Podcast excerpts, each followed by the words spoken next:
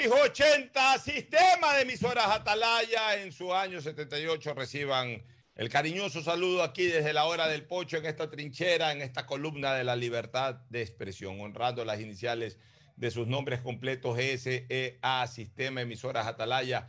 Radio seria, emotiva y altiva, por eso Atalaya cada día más líder una potencia en radio y un hombre que ha hecho historia, porque todos los días hace presente y proyecta futuro en el Día de los Ecuatorianos.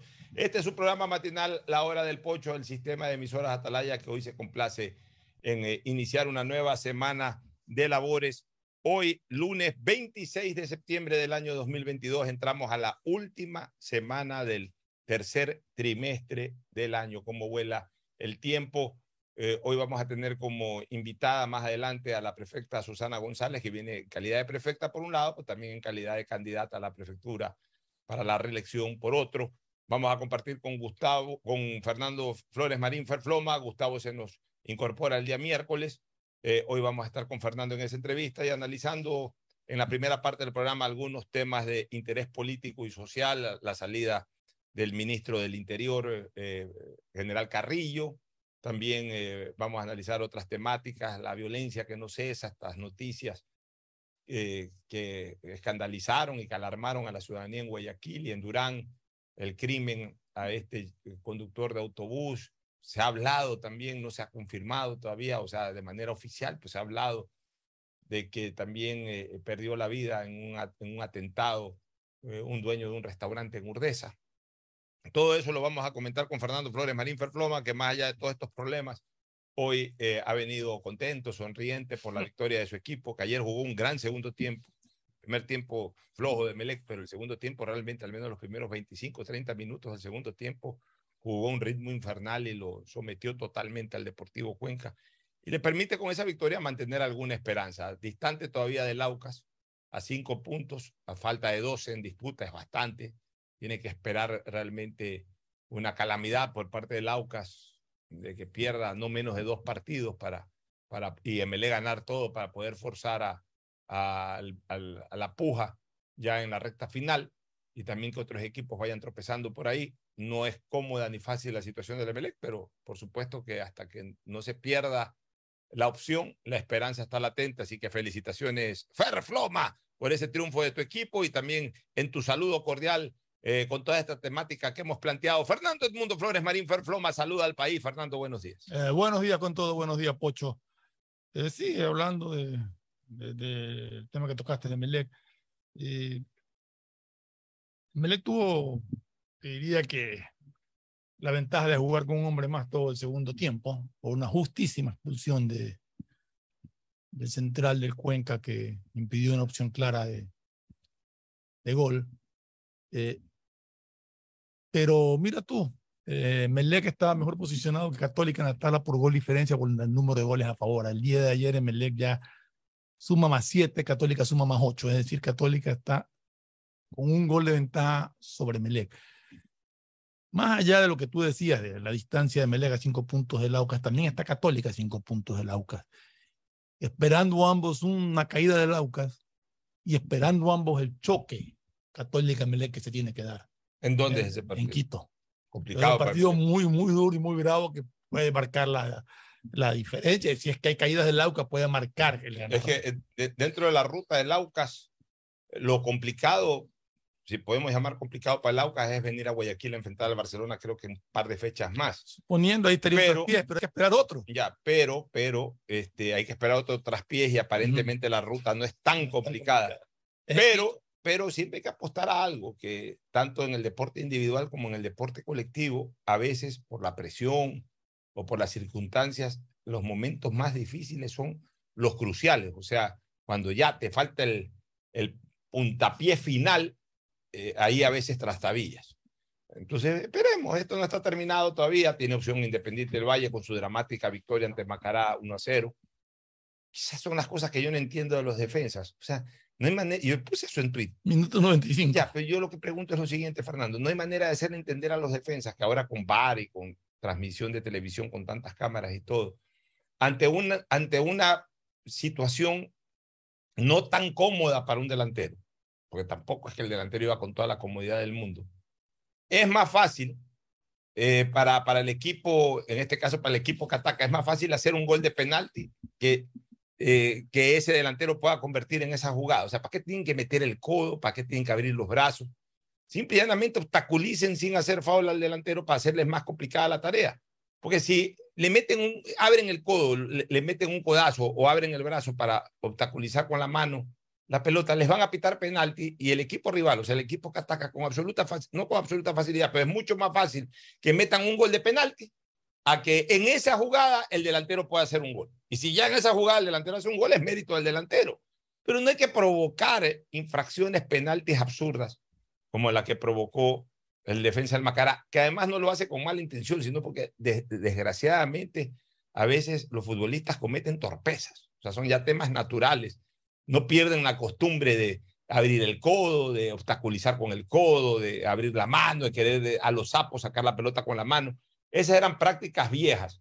En la época vieja, cuando no había VAR, ahí sí eh, voy a aplicar la maña que a, lo, mejor el árbitro no se da cuenta. Hoy si no se da cuenta el árbitro, se da cuenta el VAR.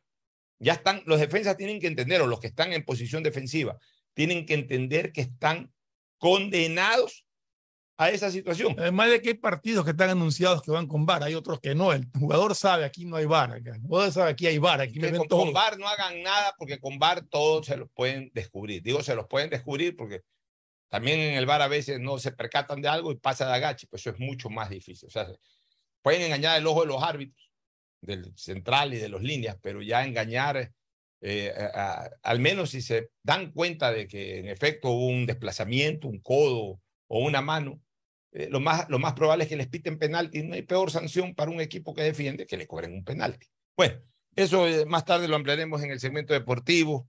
Eh, también en el segmento deportivo quiero hablar del tema de Nervalencia, porque no me ha gustado para nada la reacción de, de la hinchada.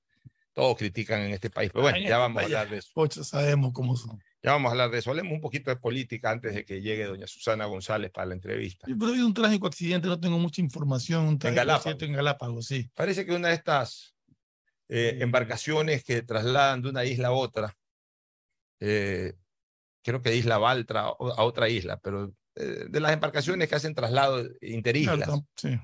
Este, desgraciadamente ha sobrado. Parece que no todos han estado equipados con chalecos salvavidas y aparentemente pues ha habido pérdidas humanas. Evidentemente pues aquello nos enluta y, y, y, nos obliga en este caso a ver en Galápagos tiene que haber mucha responsabilidad. Y ojo, eh, Galápagos tiene un gobierno autónomo. Eh, en Galápagos, eh, a ver, no es que es un gobierno separado al gobierno nacional ni nada de eso, pero, pero la, la estructura de, de, administración de Galápagos es distinta al del resto de las provincias. Entonces, por eso incluso se llama el gobierno autónomo de Galápagos. Ya ellos tienen ciertas eh, eh, ciertas excepciones administrativas que no las tienen los otros eh, órganos seccionales eh, autónomos como las prefecturas o las alcaldías. Sí, sí, sí. Ya, y, y, ciertas, ciertas regulaciones internas. Ciertas ¿no? regulaciones internas. Entonces, ellos deben de preocuparse porque son prácticamente, de alguna forma, son prácticamente la central turística del Ecuador. O sea, aquí la, la gente que visita el Ecuador viene en, en, su mayoría viene a visitar Galápagos. Entonces, las normas de seguridad tienen que ser extremas, los cuidados tienen que ser extremos, la vigilancia marítima y en territorio tienen que ser extremos, porque de lo que ocurre en Galápagos depende mucho la imagen del Ecuador. Entonces, sería inconcebible de que se confirme la noticia de que, por ejemplo, no todos estaban equipados con chalecos salvavidas, que aparentemente había una sobrepoblación de personas en sí. la canoa o en la, en la, embarcación esta, que no es una canoa en sí, pero que más o menos... Son lanchas con motorcitos. Lanchas con motorcitos, eh, que evidentemente pues eh, son, son turísticas. En otros lados, especialmente en el Caribe, se usa mucho ese tipo de embarcación, pero yo estuve hace poco en Panamá, hablo hace poco, hace unos ocho meses atrás, nueve meses atrás en Panamá, y, y me fui a, a unas islas que hay en medio del Caribe, y obviamente me fui en una de estas, uno de estos lanchones que son turísticos, pues todo el mundo tenía ahí, en primer lugar, chalecos salvavidas. Y en segundo lugar, fue la gente que tenía que ir, o sea, a lo mejor un poco menos de la capacidad máxima, pero no hubo un exceso de presencia de gente en una de esas embarcaciones. Dicen que en este caso también había un exceso de personas y que por eso muchas de ellas iban sin chaleco. Puede ser también la causa, ¿no? Eso de ahí tiene que regularse, tiene que revisarse. No se puede poner en riesgo la vida de turistas así nomás, de gente que va con frecuencia a Galápagos. Tienen que ser embarcaciones muy, eh, muy eh, reguladas. Ojo, un accidente le puede pasar a cualquiera.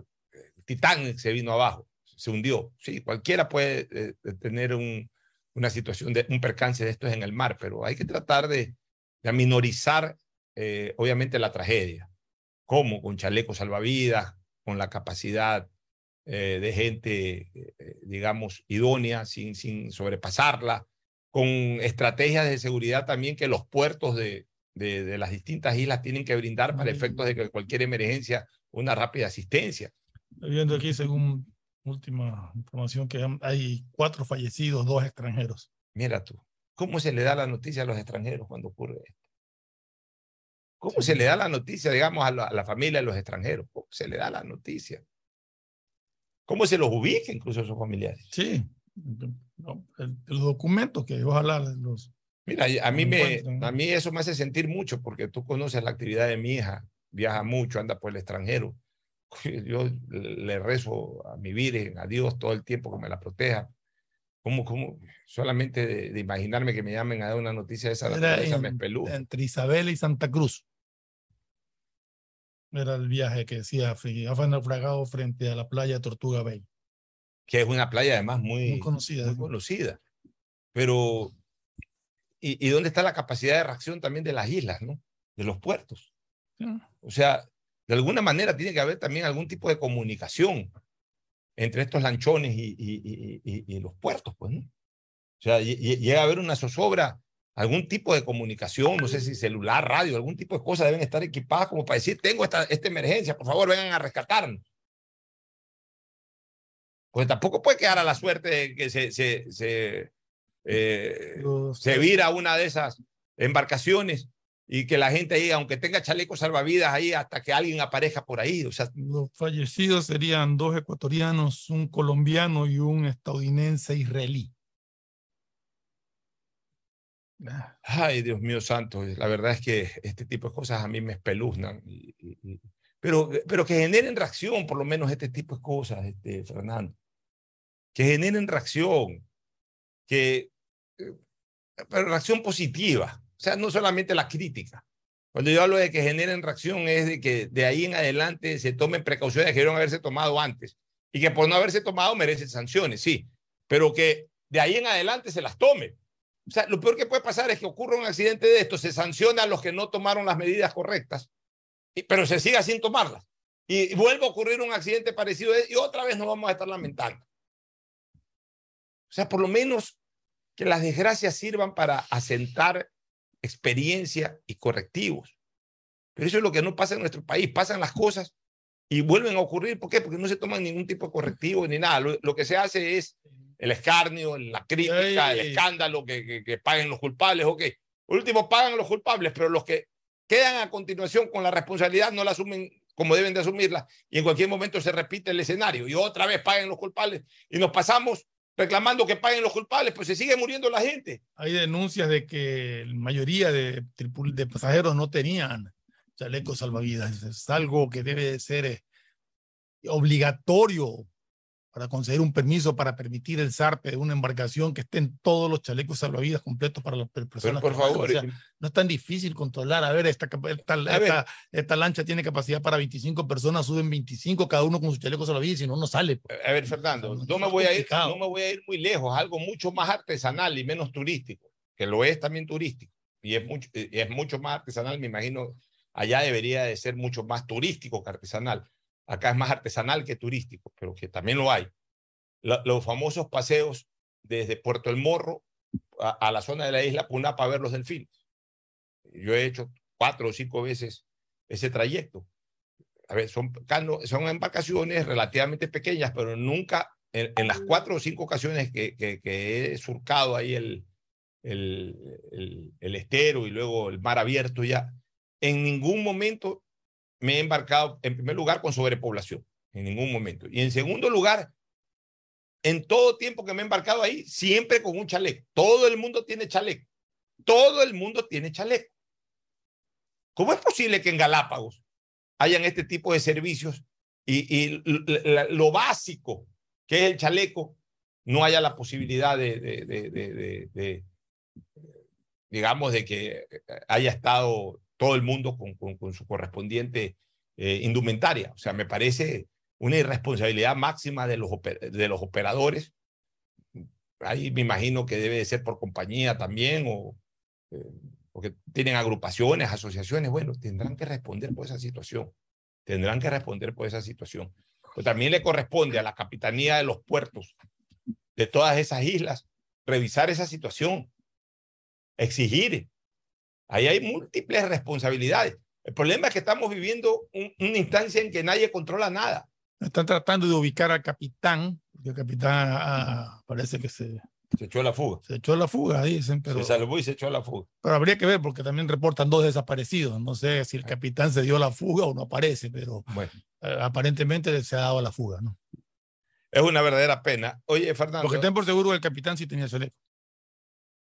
Como debe de ser, pero, pero él tenía que haber eh, eh, garantizado que todo el, el, resto de... Todos los pasajeros tenían chaleco, todo el que estaba a bordo.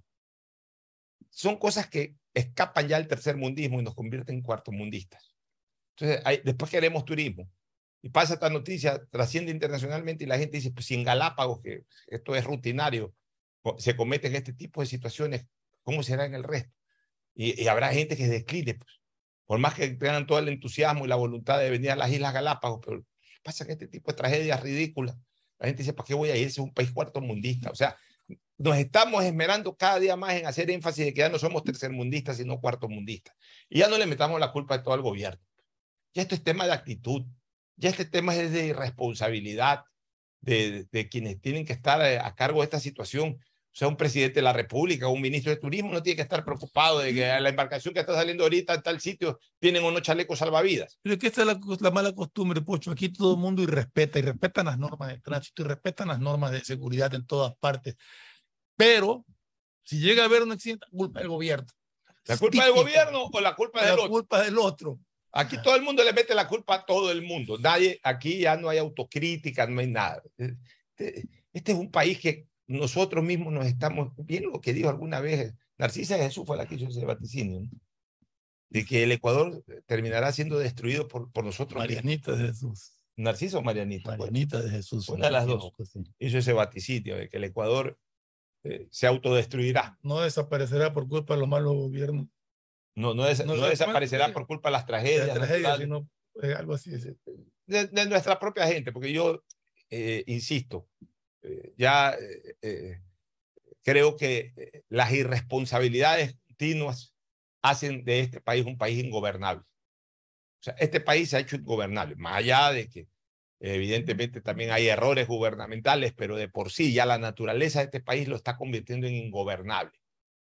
Vivimos un país ingobernable, no, nos dejamos gobernar porque justamente bajo el principio hago lo que me da la gana. Entonces, ¿cómo te pueden gobernar como país si haces lo que te da la gana? Y mira, y mira, te voy a, ahorita me acordé de algo. Yo normalmente, y lo vengo diciendo hace tiempo que donde debería haber permanente control de la Comisión de Tránsito del Ecuador en, es, en, en, Entre Ríos, en la avenida principal y la avenida Vince, donde está Pandorado y todo. En esa avenida principal se parquean como les da la gana, porque pasan en doble columna, hacen lo que les da la gana.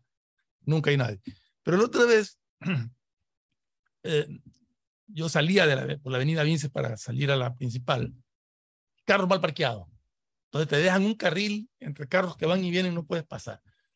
Pasé y veo un vigilante parado en la esquina más adelante. No hizo nada. No, le, le dije, oiga, le digo, ve ese carro mal parado. Me llamó la atención su respuesta, me sacó el celular y me dice, ya le tomé la foto para la citación. Y a mí que me importa la foto, si está mal parado, ve ahí el que se mueva. Claro. O sea, creen que la función de ellos es citar. Sí. O sea, cita, se mueva. Y al, cita, por un lado, y al, y al mismo tiempo subsana el problema. Como autoridad, ¿sabe qué, señor? Usted está citado, pero además en este momento se mueve. Justo todas las de la calle de Entre Ríos el día que, sábado de noche llegaba yo de un compromiso y me pasé comiendo un shawarma por ahí, dos y pico de la noche, una de la mañana. Entonces, entonces hay algo de la noche, ahí en esa avenida principal de Entre Ríos. Estaba saliendo un carro, dándole retro, o sea, estaba saliendo. Y otro carro que venía por ahí le pegó un pitazo y ni siquiera frenó mínimamente. O sea, aquí nadie cede nada. Creen que con un pitazo voy yo primero y ábrete si no te choco. Y después la culpa es del otro. Sí.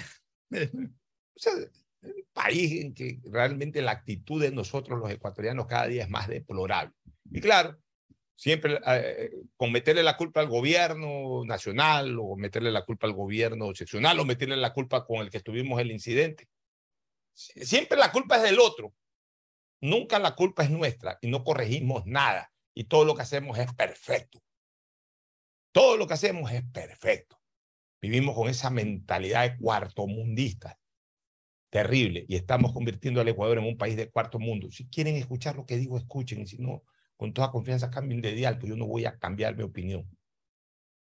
A la gente hay que decirle las cosas como son. Oye, hoy día tenía que hacer el sorteo, no ganó nadie, no ganó nadie. Nadie acertó el, nadie acertó el 0 a 0, pero en mi cuenta de Twitter sí hubo ganador. Así que en el segmento deportivo eh, vamos a hacer el sorteo del ganador de, de, la camiseta.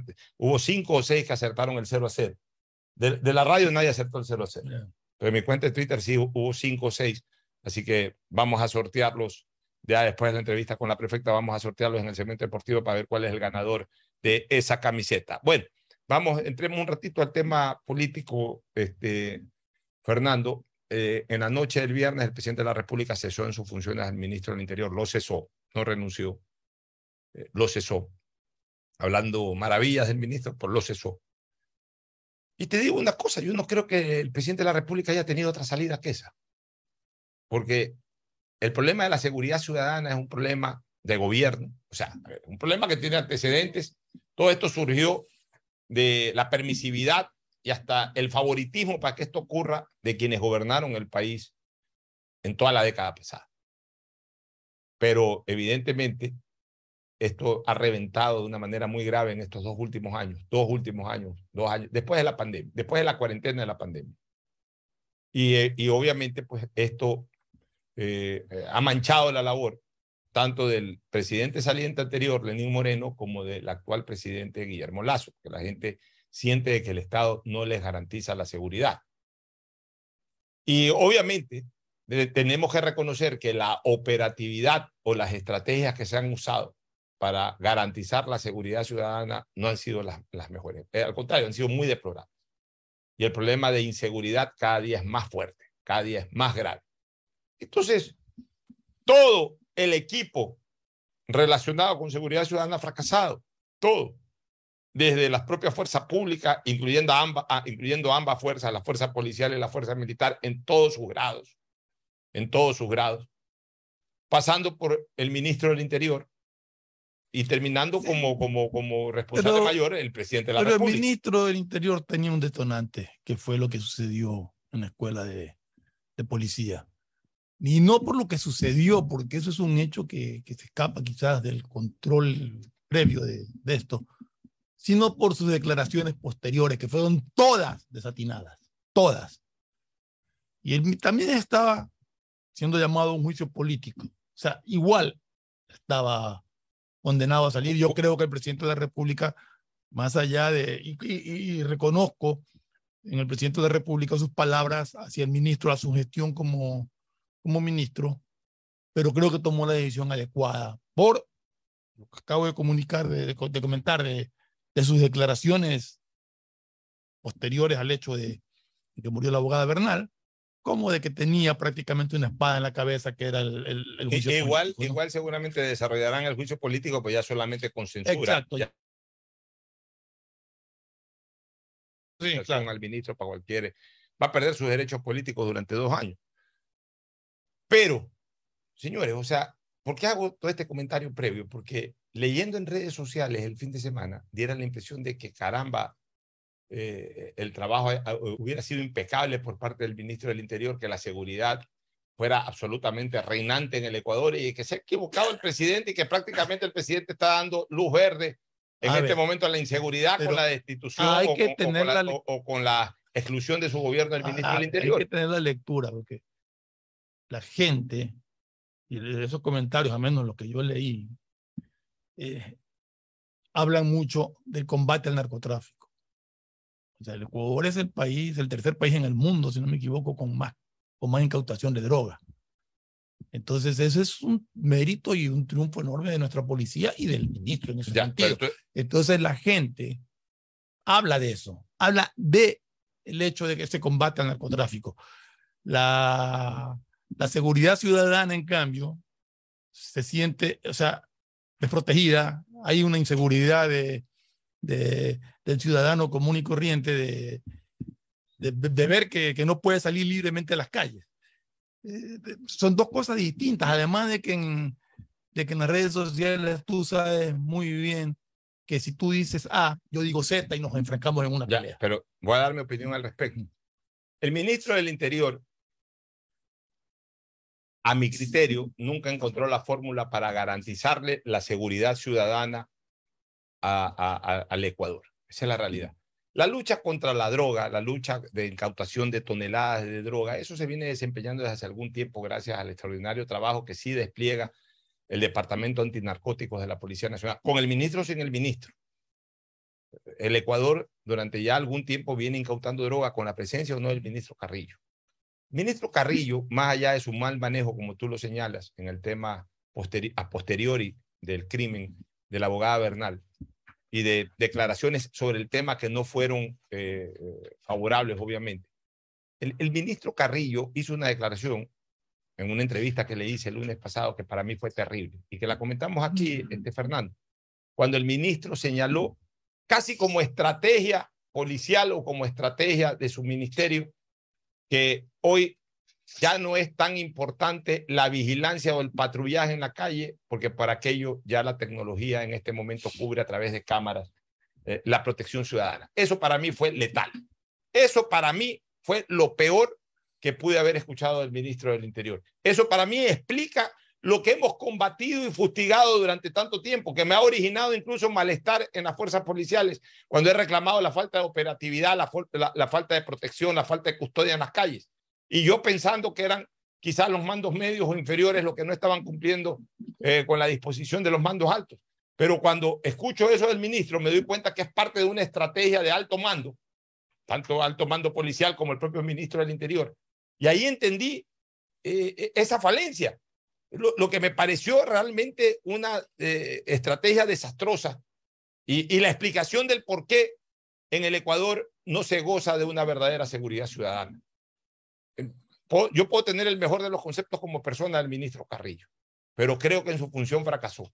Yo, yo, esperaba mucho más de un hombre que comandó a la Policía Nacional durante mucho tiempo, que es general de la policía, que fue comandante de la policía, y que en el momento en que el gobierno del presidente Lazo determinó o decidió dividir el Ministerio de Gobierno en dos, devolver nuevamente la función de un ministerio, un ministerio exclusivo para la seguridad ciudadana, que es el Ministerio del Interior, y dejar eh, eh, la otra parte como Ministerio de Gobierno para, para el tema político. Cuando creó aquello que lo saludamos positivamente y cuando vimos que el ministro del Interior iba a ser un comandante de la policía, pensábamos que era una y seguimos pensando que es una decisión correcta.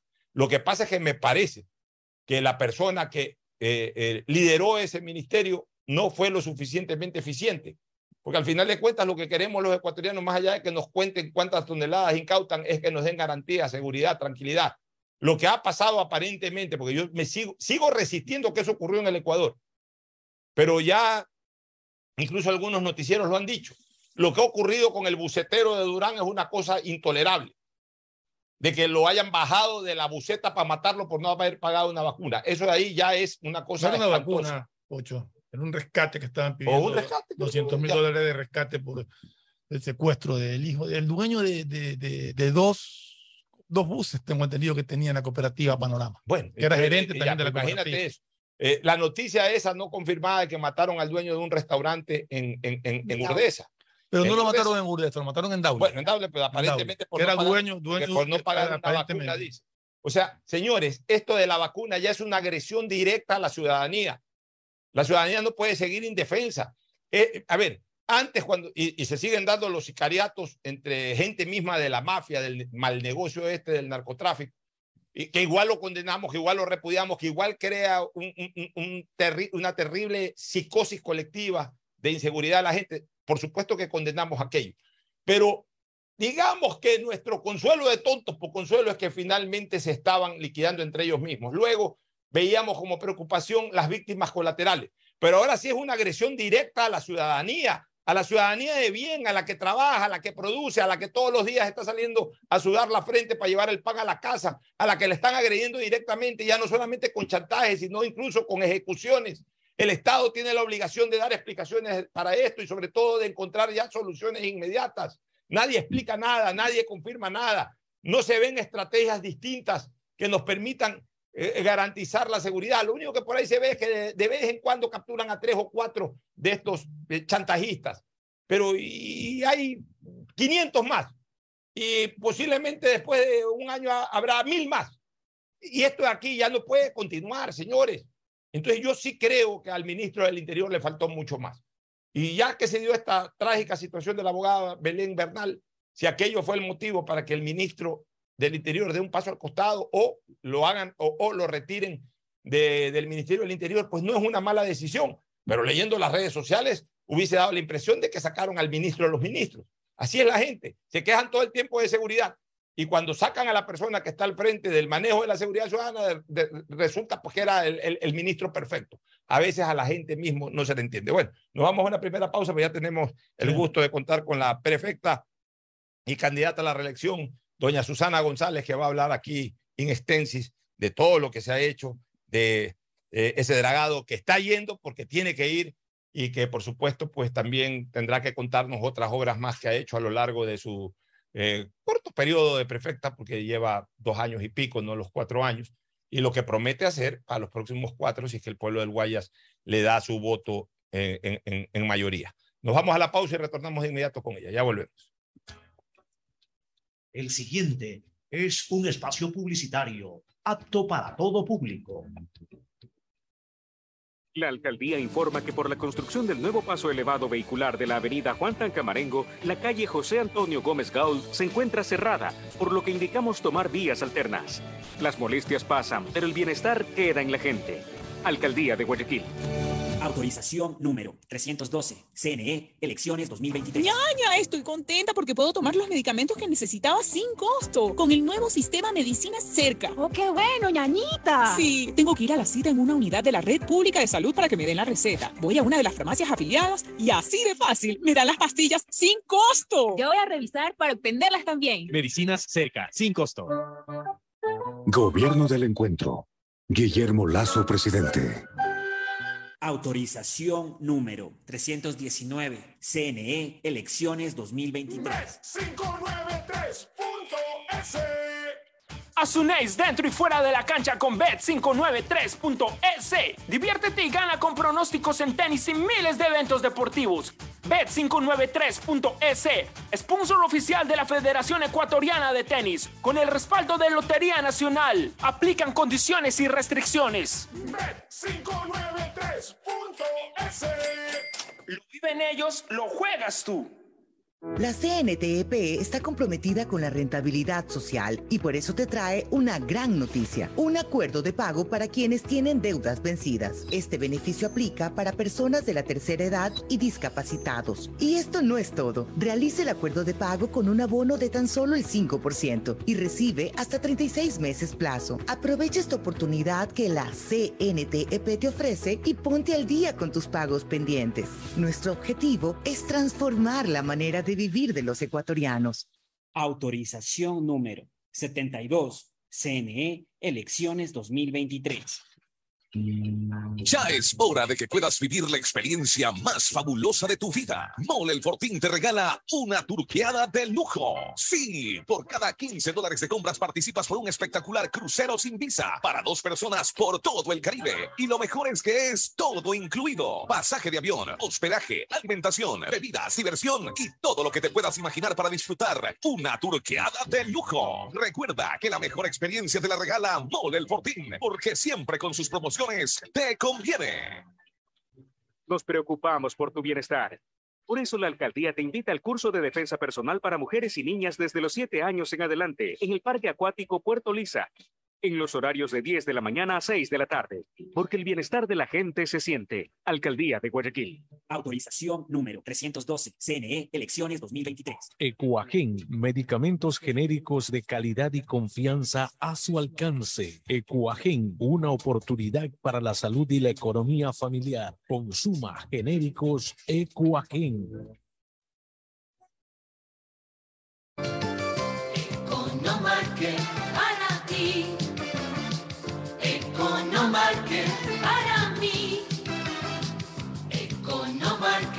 siempre piensa en ti. Economarket todo para ti.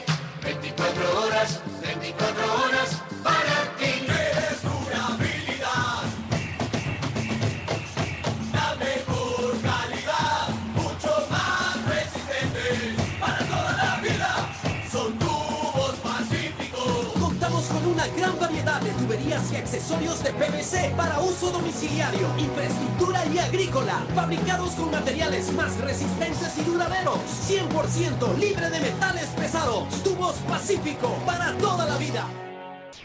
Pedagogía, diseño, medicina, arquitectura, comercio, turismo, nutrición, literatura, computación, psicología, trabajo social, electricidad, agronomía, animación digital. La verdad es que tenemos tantas carreras que ofrecerte que no nos alcanzan en esta cuña. Ven a la Feria de Estudios de la UCSG y descúbrelas todas. Te esperamos este 5 de agosto, de 8 a 17 horas, en la avenida Carlos Julio Arosemena, kilómetro 1 y medio. Tenemos muchas sorpresas y beneficios para ti. Universidad Católica de Santiago de Guayaquil. Nuevas historias, nuevos líderes. Mastercard Pacificar Débito premia tus consumos para vivir la final de la Conmebol Libertadores en una experiencia que no tiene precio. Tus consumos acumulables desde 100 dólares con tu Mastercard Pacificar Débito participan en el sorteo de entradas al partido con el más pequeño de tu familia, que saldrá a la cancha como capitán honorario. Además, participa para disputar la transmisión del partido en un viewing party y gana promocionales para vivir la final en casa. Son más de 50 ganadores. Mastercard, patrocinador oficial de la Conmebol Libertadores. Pacificar, historias que vivir. Banco del Pacífico. CNTEP tiene como objetivo ser la principal proveedora de telecomunicaciones del país, con la oferta más competitiva del mercado, acceso, conexión, servicios de calidad y visión social. La empresa trabaja para que las y los ecuatorianos tengan acceso a la tecnología y conectividad. La corporación brinda productos que conectan vidas, especialmente de las poblaciones más vulnerables y de los sectores más alejados del país. La estatal devuelve sus recursos en beneficio del Ecuador, que se reinvierten en proyectos para mejorar la condición de vida de los ciudadanos. La CNTEP crece e innova constantemente, ya que está comprometida con la transparencia, eficiencia y sobre todo la rentabilidad social. Trabajamos por mantener los servicios bajo condiciones de calidad que aporten a reducir la brecha digital, al bienestar de las personas y a afrontar los retos que el futuro nos depara. Autorización número 73, CNE, elecciones 2023. Ma, ya podemos conseguir las medicinas que necesitábamos y no nos costará nada extra con el nuevo sistema que se llama Medicinas Cerca. Hijo, ¿y cómo es eso de medicina cerca? Hay que ir con un médico de un hospital de la red pública de salud para que te dé la receta y con eso mismo vamos a una farmacia aliada para que te las den sin costo. Qué bueno eso, mijito. Ya voy a pedir cita entonces. Medicinas Cerca, sin costo. Gobierno del Encuentro. Guillermo Lazo, presidente. Autorización número 320, CNE, elecciones 2023. La alcaldía informa que por la construcción del nuevo paso elevado vehicular que conectará el sector suroeste con la perimetral a la altura de la isla Trinitaria, se cerrarán las calles aledañas, por lo que indicamos tomar vías alternas. Las molestias pasan, pero el bienestar queda en la gente. Alcaldía de Guayaquil. Autorización número 311, CNE, elecciones 2023. Prefectura del Guayas, junto a Global Smile, devuelven la sonrisa a cientos de pacientes de escasos recursos que nacen con malformaciones faciales y paladar fisurado a través de cirugías gratuitas en su nueva misión solidaria. Contáctanos al 099-5499-150. Prefectura del Guayas. Autorización número 323, CNE, elecciones 2023. Mejor jugada siempre será divertirte con Bet593. Pronósticos deportivos y juegos en línea. Regístrate ahora en bet593.es y recibe un bono de hasta 300 dólares para que empieces a pronosticar. Bet593, sponsor oficial de la Federación Ecuatoriana de Tenis, con el respaldo de Lotería Nacional. 593.es. Lo viven ellos, lo juegas tú. Aplican condiciones y restricciones. Hola, soy Gustavo Alfaro y tengo un mensaje para ti. Escoge tu 5 y calienta, porque Banco Guayaquil, el Banco de la Tri, lo lleva a Qatar. Regístrate en elbancodelatri.com y acumula oportunidades para ganar comprando con tus tarjetas y usando tu app de Banco Guayaquil. Tendremos un ganador con 5 acompañantes. Ya lo sabes, escoge tu 5 y calienta, porque el Banco de la Tri te lleva a Qatar. Banco Guayaquil, el Banco de la Tri, patrocinador oficial de la selección ecuatoriana de fútbol. Hay sonidos que es mejor nunca tener que escuchar. Porque cada motor es diferente. Desde hace 104 años, Lubricantes Cool mantiene la más alta tecnología y calidad en línea de aceites para motores a diésel y gasolina. Está hecho con una fórmula especial para dar excelente protección a todo tipo de motores, evitando el desgaste prematuro de pistones, anillos y árbol de levas ayudando a mantener limpio el motor y libre de depósitos que se forman por las altas o bajas temperaturas. Dele a su motor lo que se merece. Lubricantes Cool, la más alta tecnología en lubricación. 104 años preservando la vida de su motor. Lubricantes Cool. Cool es más lubricante.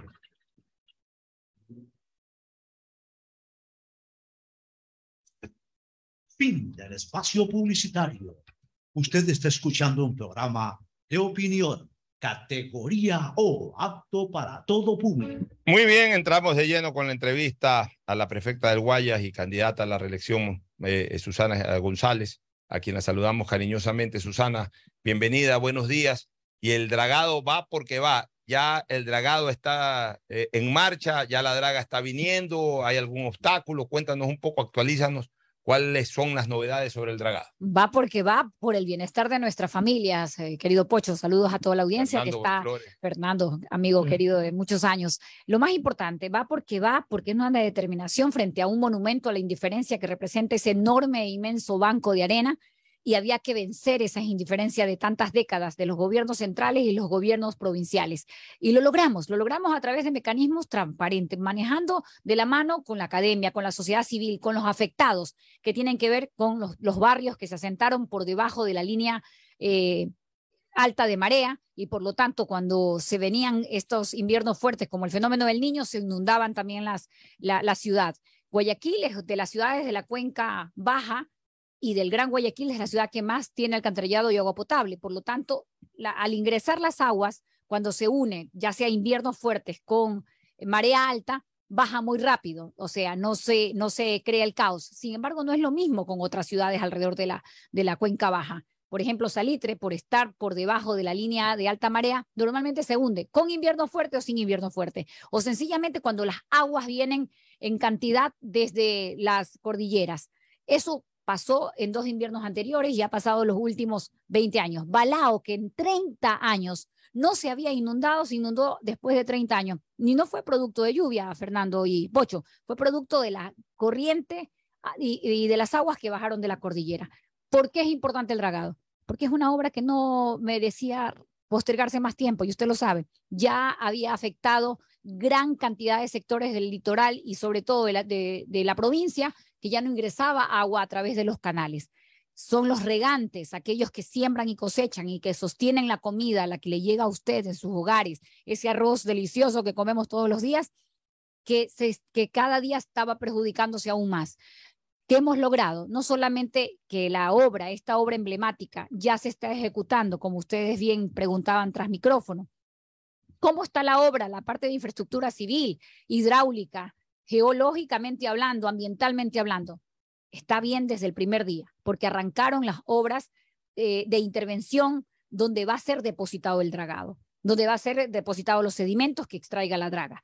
Eh, la draga ya, come- ya, ya empezó su camino, salió desde el primer puerto donde ya ingresaron las primeras tuberías, está ahora en Penlán, que es el segundo puerto, embarcando ya la draga. En dos días ustedes como medios también tendrán acceso a, todo el tracking y llegará, como habíamos acordado y como habíamos dicho, finales del mes de octubre en homenaje a Guayaquil, a su, a, su independencia y obviamente al litoral. Esto es una obra que le hace bien al Ecuador, pero sobre todo a la, a la provincia y a las provincias que sostienen esa balanza comercial de productos que sin agua no se cosechan, como el banano, como el cacao y como otros productos que hoy, como el cacao también, que hoy mm, subvencionan el dinero que le ingresa al Estado central. Entonces, es una obra que representa no solamente al pequeño agricultor que se siente afectado eh, cuando no ingresa agua a través de sus canales, producto de la gran cantidad de sedimentos y que han tapado esos canales, sino también al mediano y al grande. Se trata de todos. Esta obra beneficia a todos, a los ciudadanos de Guayaquil, de Daule, de Durán, de San Borondón, de todos los que están eh, en la cuenca baja, pero también a todos quienes de alguna manera necesitan que el agua les llegue a todas sus fincas y a sus haciendas donde se cosecha productos que van no solamente al mercado de consumo nacional, sino al internacional. Ana, ¿cuánto tiempo se estima que tomará para que la draga termine haga su o trabajo. haga su trabajo? Lo previsto a partir del, del arranque número uno que se dará en los días de noviembre, que ya empieza a trabajar la draga, se prevé 720 días, ¿verdad? Pero esto... Dos yo años, en Sí, términos de en términos, dos. claro, dos años. Pero esto, sabe que a través del mecanismo de, de no haber endeudado a la provincia, de haber solamente anticipado el 20% al corte de planilla cada tres meses, vamos a ver el avance. Por lo tanto, si los técnicos que vienen, que son 10, y esta obra ha generado 300 puestos de trabajo para los nacionales, dicho sea de paso, 63 millones menos, Pocho, 63 millones menos sin endeudar a la provincia. Y usted me va a preguntar, ¿cómo lo hizo? Sencillo, reduciendo gastos e invirtiendo más en obras y en servicios que estaban postergados en la provincia. ¿Cómo lo logramos? Cuando se administra bien, el dinero no, sobra, pero alcanza para, para incluir obras que estaban postergadas como esta. Bueno, eh, es importante destacar entonces que la draga llega a finales de octubre, comienza a trabajar de inmediato porque ya todo lo complementario está caminando. Exacto. Y- Todos los, de- los sitios de Y, depósito. y hay que destacar una cosa, Fernando, que eh, lo que aquí la prefecta en este programa hace un año aproximadamente dijo en cuanto a hoja de ruta, todo se ha cumplido, desde la contratación, el periodo de impugnación, que todo iba a ser transparente. De hecho, mira que hubo el periodo de impugnación, alguien por ahí eh, reclamó algo, pero no tuvo acogida su impugnación. El tema avanzado, hay un ahorro, la draga ya está en, parte de la draga ya está en un barco, ese mismo barco está cogiendo el resto de la draga después de un par de días y luego navegará al Ecuador con esta draga. Así que en ese sentido, algo que hemos venido solicitando tanto tiempo, hace tiempo. y- ya va avanzando de manera positiva y cierta, Fernando. Sí. Tengo un par de, de- de inquietudes más. En el, en el río Daule, ya, Sí. en las urbanizaciones que están aquí en, la- todo, en todo el sector. Toda la toda ribera. la ribera, Hay, hay unos, unas playas que ya se pueden construir edificios prácticamente adelante de los edificios. No le dé esas ideas, por favor. Esas playas, Es que son unas playas enormes. no que- sé, que son, son de- bancos de son arena bancos tan de- grandes y tan peligrosos. A ver, el, el, eh, los alrededores del Palmar están, con- están previstos en este contrato. Ya. Los alrededores del Palmar, que son seis, más de 6 millones eh, y medios de metros cúbicos de sedimentos ya levantados, identificados en los estudios técnicos ambientales y en toda, la, en toda la investigación que se ha hecho a lo largo y ancho de la provincia y la cuenca baja. Hemos también detectado a través de un estudio que lo hizo eh, la comunidad europea, la Unión Europea, a través de ONGs, que también lo tiene Fondagua, que es donde están localizados los otros nudos críticos de los dos ríos que desembocan en el Gran Guayas, el Babahoyo y el Daule. Tenemos identificado más de 30 bancos de arena que también ponen en riesgo la productividad, la vida y el riesgo inminente de inundaciones. ¿Qué estamos haciendo con nuestra dirección de productividad y nuestra dirección de riego, draga y drenaje? Sencillo, trabajar de la mano para la intervención, en lo cual ya tenemos aliados estratégicos. La Marina tiene una dirección, DIRDRA, dedicada justamente a dragar, tiene las dragas. Por lo tanto, esta parte la haremos en conjunto. Se trata de sumar, sumar también instituciones eh, nacionales en, en la responsabilidad que tenemos. Eh, sin duda, ellos tienen técnicos, nosotros tenemos técnicos y este costo no lo vamos a correr dentro de este, este, este monto acá porque esto es, una, eh, es un área específica con una licencia ambiental específica que, que la tenemos aprobada y lo que sí quiero garantizar también es que posterior al dragado y a que se haga, se dé, se entregue ya la obra terminada, se tiene que convocar unos meses antes a un mantenimiento permanente, porque sin mantenimiento ese banco se vuelve a formar. Y luego, a la vez, al tiempo, estamos ya haciendo los estudios para solicitar las licencias ambientales y poder intervenir en los más de 30 bancos de arena. Para mala noticia de, de, de Guayas y del litoral, estos son los monumentos a la indiferencia del de los gobiernos centrales que no han hecho en décadas nada por la provincia desde hace más de 25 o 30 años. La- el último gobierno que hizo obras en la provincia fue el del ingeniero León Febres Cordero. Posterior a ellos, es como que los presidentes que tuvimos su- sucesivamente tuvieron odio hacia la provincia del Guayas. Y discúlpeme la palabra, suena feo, pero es que que usted diga qué obra emblemática hicieron, ninguna, A muy a- pocas. A, nivel de la provincia. A nivel de la provincia, y esta es la provincia, Pocho y Fernando, que más aporta al gobierno central y que más aporta al Estado, al presupuesto general del Estado. 25% de ese presupuesto lo destinan desde Guayas. Sin embargo, pregúnteme si recibimos recursos para el dragado. Ninguno. Pregúnteme si autoriza el ministro de Obras Públicas que nosotros, yo he solicitado de manera reiterada que autorice para nosotros intervenir en puentes que están con problemas estructurales y que son de competencia del Ministerio de Obras Públicas, no autorizan. Es decir, no hacen y no dejan hacer. Por eso me refería en el comentario de hace pocos días en el Expreso.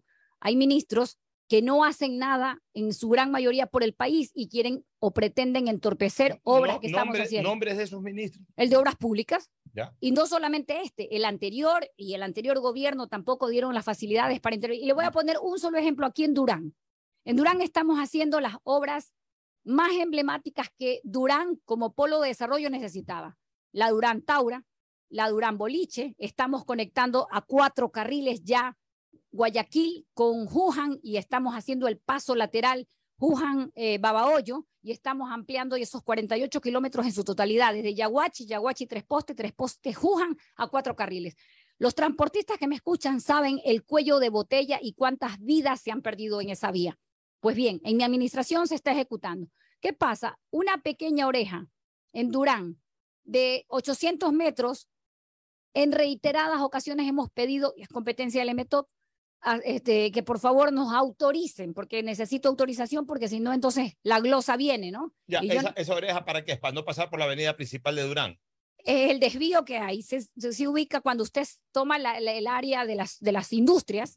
Yo estoy ampliando las eh, todas estas O vías. sea, como que como para ir a la vieja Bolucho. feria, para ir a la vieja feria. Correcto, esa oreja, más ese puente olvidado que usted sabe tiene problemas estructurales, eso es MTOP. Y sin embargo, no autorizan. Es decir, como dicen en, en, en- en Panamá, no usan el H y no deja que otro la use. Señor, si no trabajan, no tienen recursos, entonces deje que hagamos lo que tengamos que hacer y es hacer las obras para, para la gente, para quienes se movilizan, para los usuarios. Perfecta. Sí, señor. La- gente habla de, de- del va porque va, de la, de la draga que ya hemos hablado. Incluso ayer, por ejemplo, yo a las 3 de la tarde me quedé impresionado. Este, venía de San Borondón a Guayaquil y la marea estaba baja, era impresionante. Del palmar ya se veía toda esa manta, toda esa sábana en forma de puntilla, llegando a la puntilla. Es una cosa eh, realmente escalofriante. Uno siente que el río se está perdiendo a buena hora y ojalá lo más rápido posible se inicie esta obra ya de manera definitiva. Pero la gente dice, bueno, ¿qué otras obras ha hecho la prefecta? Es importante señalar justamente el tema vial, que es lo que más identifica a la prefectura, el tema vial. Eh, tenemos buenas carreteras, sí, gracias a la concesión, pero también tenemos carreteras estrechas. Durante este tiempo de dos años y pico, ¿qué tramos se han podido ampliar de las carreteras en la provincia del Guayas? ¿Qué propone la prefecta y candidata a la reelección en tema vial para los próximos cuatro años? ¿Y qué otro tipo de obras se ha hecho y, y cuáles propone hacer? ¿Qué estamos después de- haciendo en estos momentos? Que estarán listas hasta diciembre, justamente de Yaguachi, Yaguachi Tres Postes, que es la vía que va ¿Esa hacia... ya está ampliada? Esta- estamos ampliando en estos momentos a cuatro carriles. ¿Cuándo se inauguraría? No podemos carriles. inaugurar, sino habilitar hasta diciembre, porque la inauguración debe venir con la ampliación ya de tres postes hacia Wuhan, al tiempo que firmamos con el prefecto Johnny Terán, eh, una- justamente firmamos el paso lateral de Wuhan Babahoyo, que permite la movilidad de dos provincias hermanas supremamente productivas y dinámica, dinámica, muy dinámica. 75 mil usuarios pasan por estas vías y en total entre las dos vías concesionadas pasan 150 mil usuarios, o sea, vehículos. Esto quiere decir que en definitiva son miles de vidas que necesitan que las vías sean seguras, amplias, seguras, de fácil movilidad y además que no tengan que perder tiempo cuatro horas cuando perfectamente en una hora veinte pueden, pueden trasladarse. La, la vía Naranjal. Ahí viene la parte. El empalme, estamos ampliando en estos momentos el empalme, eh, Balsar, Balsar, el empalme. Son tres kilómetros, lo estamos ampliando a cuatro carriles. Esto estará listo hasta antes de diciembre. ¿Cuántos kilómetros son? Son tres kilómetros, eh, del empalme, de Balsar al empalme, son tres kilómetros. Eh, la- la- las que estamos en estos momentos ampliando, ahí faltan otros tantos kilómetros más. Eh, todavía no tenemos el presupuesto para eso, pero esa ampliación viene también. Eh, la de, hablando de quienes entorpecen, a Ah. Naranjal, hemos ampliado ya exigiéndole a las concesionarias obras pendientes. Esto fue producto del proceso que libramos con las concesionarias, 11, 11 de 11 procesos que ellos decidieron judicializarlos. Yo lo que hice fue notificar y multar. En este proceso honraron lo que no habían honrado, que era la ampliación, por ejemplo, de la, la vía sobre el puente del río Bulubulu, sobre el estero y el trovador, entradas y salidas, más tres kilómetros de ampliación. ¿Qué nos queda de esa vía? Tres kilómetros. Eh, perdón, seis kilómetros. Esos seis kilómetros, Guayas cuenta desde el 2018 con crédito no reembolsable. ¿Quién lo tiene indebidamente retenido? Lo tuvo de- indebidamente retenido el, el anterior gobierno desde el 2018 y este todavía no lo desembolsa. Por ese crédito de 15 millones de crédito no reembolsable que le pertenece a Guayas, todavía tenemos esa vía pendiente de ampliar esos tres kilómetros que son alrededor del, eh, justamente la, la reserva Churute. Con eso, Guayas estaría por todos los frentes casi en un 60%, 70% ampliado a cuatro carriles. Ca- Quedarían todavía un 35% a 40% de ampliar a cuatro carriles, que sería lo óptimo, y eso lo estamos ya previniendo para, el- para el próximo periodo. ¿Qué estamos haciendo aparte, Pocho? Yo creo que es muy importante. La entrada hacia Guayaquil por vía Daule es una entrada, una entrada que cada vez complica más, se complica más. O sea, por lo la que vía llaman Daule. Por lo que llaman Chivería, en la, en la ruta que va a Daule o a Sí, Panaví. nosotros estamos levantando los estudios para hacer la vía alterna, el paso al Daule, que es que uniría por el lado de Novol, Novol, Pascuales, Pascuales, Guayaquil. Y con menor tiempo, con mejor vía, a cuatro carriles, entraríamos a Guayaquil. Es decir, todas las vías que conectan. Y por Durán también, el mantenimiento que se ha dado a la vía de acceso, más la vía Durán, Durán, Taura, la vía Durán, Durán, Boliche, todo esto facilita el flujo, el ingreso y salida de, de los usuarios de los vehículos, pero sobre todo las vidas que transportan esos vehículos. Con las concesiones que, que hablabas, Sí. hay concesionarias que no han cumplido con ciertas partes, al menos de lo que yo tenía entendido de, de, de los, contratos de concesión. Por ejemplo, uno viaja y no ve, no ve ambulancias, uno viaja y no se encuentra con, con auxilios mecánicos para un vehículo dañado o con, o con sitios donde se puedan parquearse los, los vehículos. Todo eso no se daba, ahora se da. Tenemos las, tenemos las ambulancias operativas. De hecho, ahora mismo vienen las patrullas de caminos que van a empezar a rotar a propósito de dar un aporte adicional de la provincia para el tema de seguridad, más allá que escuché la protesta justa de ustedes con respecto de la inseguridad en el que vive el país. Y Guayas siendo lamentablemente la- en las últimas horas la provincia más violenta y una de las provincias o una de las regiones con mayor índice de criminalidad. Eso nos duele a todos. Es que cuando asesinan a una mujer o asesinan a un niño cuando fue solo a- a comer un helado porque le apetecía con su familia o en un bus escolar, están matando a las familias. Y esto es una protesta permanente y el aporte siempre, Fernando Pocho, será para apoyar, coordinar y apostar porque se recupere la seguridad. Pero no sirve de nada todo el esfuerzo económico que ha hecho la alcaldesa Viteri con el municipio, el alcalde de Simón Bolívar, hablando desde los municipios más grandes hasta los más pequeños, como el municipio de Simón Bolívar, que ha puesto eh, un sistema inteligente en todas sus calles, o Milagro o Daule, que tiene una sala situacional eh, muy bien montada. Esto dejando de hacer otras obras por los ciudadanos y aportando eh, para la seguridad no sirve si no hay una política de Estado que determine mano dura, mano dura contra la delincuencia y las bandas criminales organizadas, que hoy tienen sitiado a los ciudadanos. Esto nosotros seguimos en el tema de, de poder colaborar con las patrullas de camino, con las cámaras de sistema inteligente, todo en el sistema de los peajes también estamos renovando nuevas cámaras con mayor, mayor control de inteligencia artificial, pero esto es solo aporte. Si no se marca una política de Estado que recupere la convivencia pacífica y la paz ciudadana y que nos permita a los ciudadanos, a todos, al rico, al, que, al que no es rico, a la clase media, al pobre, pero ¿sabes quién es el más vulnerado? El que se sube, se baja del, del bus. ¿Quién es el más vulnerado? El que quiere caminar y no puede ya, el ciudadano de a pie.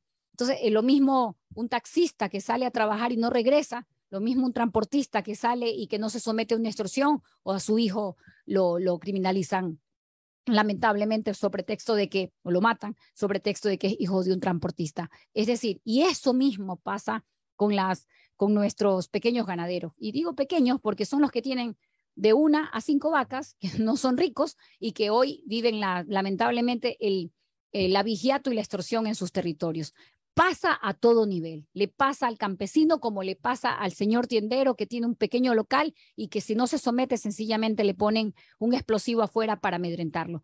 Esa violencia no se ha vivido en, eh, nunca en el Ecuador. Y cuando apenas pretendían hacerlo vivir, tuvimos un presidente como León Flores Cordero con mano dura que supo en medio de un escenario sangriento que vivía Colombia y vivía Perú, decir aquí en el Ecuador va a seguir imperando la paz.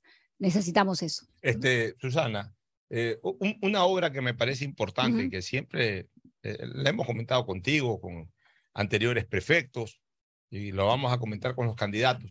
Sé que algo se ha avanzado, pero desde hace mucho tiempo se proyectó en algún momento hacer un buen camino, una buena carretera que una puntos cercanos a Pedro Cargo con la costa oeste, en este caso de la, de la provincia ya de Santa Elena, antes era también provincia del Guayas. Pedro Carbo eh, Manglar Alto. Sí, Pedro eh, Carbo Palmar. Manglar Alto, Pedro Carbo, Pedro Carbo, Palmar. cualquiera de estos sitios que, que, que, apunten precisamente hacia, hacia, hacia la costa oeste. ¿Cómo va eso? ¿Cómo va? Que ya está. A ver, pero Pedro Carbo, salida al mar, salida al mar, al mar. Qué maravilloso. Es una obra que la trabajamos eh, con yo, te diría con la pasión y la mística que nos mueve todos los días el transformar y hacer realidad esas obras postergadas por décadas. Es una realidad, está hoy, eh, en compactación de, ter de, terreno y todo. Estamos subiendo el proceso al estudio para hacerlo eh, ya en asfalto, pero la obra ya está, ya los, la gente del Jeve, de Valda, de la Balsa, Pedro Carbo, que traslada sus productos hacia Santa Elena, ya es una realidad. Es una doble vía, ¿no? Es, claro que sí. sí claro, ahora mismo sí. Pero está asfaltado, está lastrado. No, no, lastrado, está lastrado. Está lastrado. ¿Cuándo va a ser ya, cuándo se va a establecer ya la carretera formal? Por lo menos de dos vías, aunque lo ideal también sería hacer las cuatro vías. De dos vías, estamos subiendo ya el estudio. Eh, está considerada en el tercer cuatrimestre, es decir, los últimos meses de este año, nos, nos, va a permitir el hecho de poder contar lo que para el año que viene ya tenga una eh, totalmente el asfalto y, y, y, lo puedan transitar todos. Ya, ¿no? y, y, ese camino hasta dónde llega? Porque, hasta, porque tú tienes una jurisdicción definida. Pues. Hasta llega hasta la, hasta la parte de la balsa en Guayas, pero ya. recuerda que la balsa se prolonga, la balsa se prolonga, las balsas se prolongan hasta Santa Elena. Entonces, hay seis kilómetros que tiene que hacer el prefecto de Santa Elena y se ha o comprometido. Sea, de, de, las balsas a, a, la playa son seis kilómetros. Seis kilómetros. Ya se ha comprometido. Sí, se ha comprometido. O sea, la, y la, mayoría, también, la mayoría compromete a la provincia del Guayas. La mayoría 70 kilómetros están habilitados. No sabes lo que les cambió la vida a nuestra gente ahí. El, es que cada obra transforma vidas y te voy a poner una obra más el Marcelino Montepayo, Marcelino Maridueña, La Resistencia, una obra esperada por el sector cañicultor, por, por nuestros agricultores de Marcelino Maridueña, y estamos en un 66% ya de la obra. Esa la entregaremos y la alegría que tiene la gente ahí. ¿Por qué? Porque es una zona productiva que une Marcelino Maridueña con Naranjito, Marcelino Maridueña con Milagro, Marcelino Maridueña con Cumandá y atraviesa Cumandá y baja hacia Bucay. Es una zona productiva. Todos los caminos que estamos haciendo nosotros es integrando la productividad para ahorrar tiempo y también dinero porque el combustible se, se encareció demasiado. Y hoy tu cosecha si las transportas y demoras más tiempo, mm, también te perjudica porque tienes menos plata en el bolsillo y se trata de que la gente esté mejor. ¿Cuál es otra obra emblemática que recibimos el puente caído, mi querido Pocho? Colimes. Bueno, Colimes. ¿Qué pasó Colimes, Col- en un mes exactamente daremos la habilitación para que Colimes, que se le transformó la vida no solamente por el puente, sino por todos estos caminos que integran los corredores de Colimes, siendo arrocero con Santa Lucía, con eh, Pedro Carbo por el corredor de Villao. Todos estos caminos están integrados. Cada obra, Pocho, cambia vidas, reactiva la economía, dignifica a la gente, a los que menos tienen, y obviamente mejora la calidad de vida. Pero hablemos también de Balsar. Balsar, hay dos obras muy importantes. La primera, San Isidro, Boca de Agua Fría, o San Isidro San Pableño, Boca de Agua Fría. Une Balsar con Santana Manaví. En 40 minutos. Con Santana. Con Santana Manaví. Por el, lado, por el lado derecho. Y por el lado izquierdo estamos ejecutando la vía Los Palitos Palenque hacia los ríos. Si te das cuenta, el corredor productivo, ¿qué siembran por el lado de, de los palitos palenque? Siembran frijoles en cantidad. Son las zonas de mayor, la mayor cantidad de frijol para el palito. Bueno, por el lado, por el lado que une con Santana Manaví es zona maderera, zona arrocera y, y obviamente zona productiva de mucha cantidad también de tomate y otros o sea, productos, cacao. O sea, de Balsar a Santana, ¿qué tiempo hay ahora, por ejemplo, con esta vía? ¿Ya está terminada Son la vía? 28 kilómetros. y el- y hice paso de habilitación que ya pueden usarlos los primeros 15. Se están ejecutando los, los otros 12, casi 13. Y con esto, ¿cuántas distancias se hacen? 20 minutos. 20 minutos. Y ahí de Santana a Puerto Viejo hay otros 20 o 30 minutos No, fíjate tú que de Santana para ir al mercado, hacer los mercados y el banco y todas las actividades que hacen es una hora 40. Por lo tanto, ¿quién gana? Guayas. Cuando la gente de Guayas. ¿Por qué? Porque ya la gente de Manaví viene a hacer las compras, viene a hacer los servicios bancarios, los, eh, todo- todos los servicios que requieren desde Guayas, desde Balsar. ¿Y qué pasa con la vía Palito Palenque? Sencillo. Toda la zona productiva tiene mejores condiciones, nuestros campesinos, nuestros agricultores, para sacar sus productos. La zona de Balsar, toda esta zona eh, maderera, eh, la que tiene madere- ma- eh, obviamente exportación legal, no aquellos que están talando indiscriminadamente los árboles de manera ilegal, esos no, sino las zonas de, de teca, salen los productos hacia la exportación. Toda esta zona, eh, eh, Pocho y Fernando, son supremamente productivas y cuando reactivamos las vías, los caminos, esos caminos, esos que eran trochas, convertimos en camino, como en el caso Pedro Carbo, salida al mar, dignificamos a los pequeños, medianos y grandes, a todos, porque ese discurso antiguo, eh, ortodoxo de querer dividir a la gente como si la vía, la vía, la única vía que tiene que existir en este país es la vía de la prosperidad y el bienestar. Cuando se hacen puentes, caminos que dignifican, se, cre- se genera dignidad para todos, bienestar para todos. Y es que en esto las familias son lo importante, es nuestra gente, nuestro pueblo, sobre todo los más frágiles, los que no tenían caminos para sacar sus productos. Oye, este, antes de la ya entrando a la última parte del programa, Las semillas. ya, ¿tú quieres preguntar todavía sobre temas de prefectura? Porque No, yo no, me no, voy a no. lo político ya. No, yo le quería sí, algo de prefectura, sí. A ver, dale, dale. ¿Qué te queda pendiente? ¿Qué que hayas querido hacer, no lo has logrado y que lo podrías hacer en caso de ser reelegido? todo, una gran parte, bueno, primero para decir, es mucho lo que estaba pendiente y es mucho lo que hemos logrado en estos dos años como desafío. Tener 2.500 frentes de obras y servicios es numérico, pero decir las miles y miles de vidas que hemos cambiado, eso es lo más importante. ¿Qué estamos haciendo en lo que va de este año o qué vamos a presentar? El gran plan habitacional que nunca antes se había presentado desde la prefectura ¿Cómo es ese plan? las dos mil primeras casas aquí en Durán cerca para por la cercanía que benefician a los guayaquileños también que muchos trabajan acá o muchos a la inversa trabajan acá pero duermen allá o a la inversa trabajan allá y duermen acá verdad son dos mil eh, primeras casas de las más de 40 hectáreas que van a estar disponibles para poder seguir de manera modular generando viviendas. Vivienda es uno de los, de los rubros que más sufren nuestros, nuestros ciudadanos al no tener vivienda y tener que pagar arriendo. Una. Dos, ¿qué vamos a hacer? Junto a la alcaldía de Guayaquil vamos a hacer el puente alterno sur. Y les voy a decir por qué. Primero, porque el puente alterno sur es una obra provincial. Segundo, porque va a salir con la diferencia exactamente igual como hemos hecho el dragado.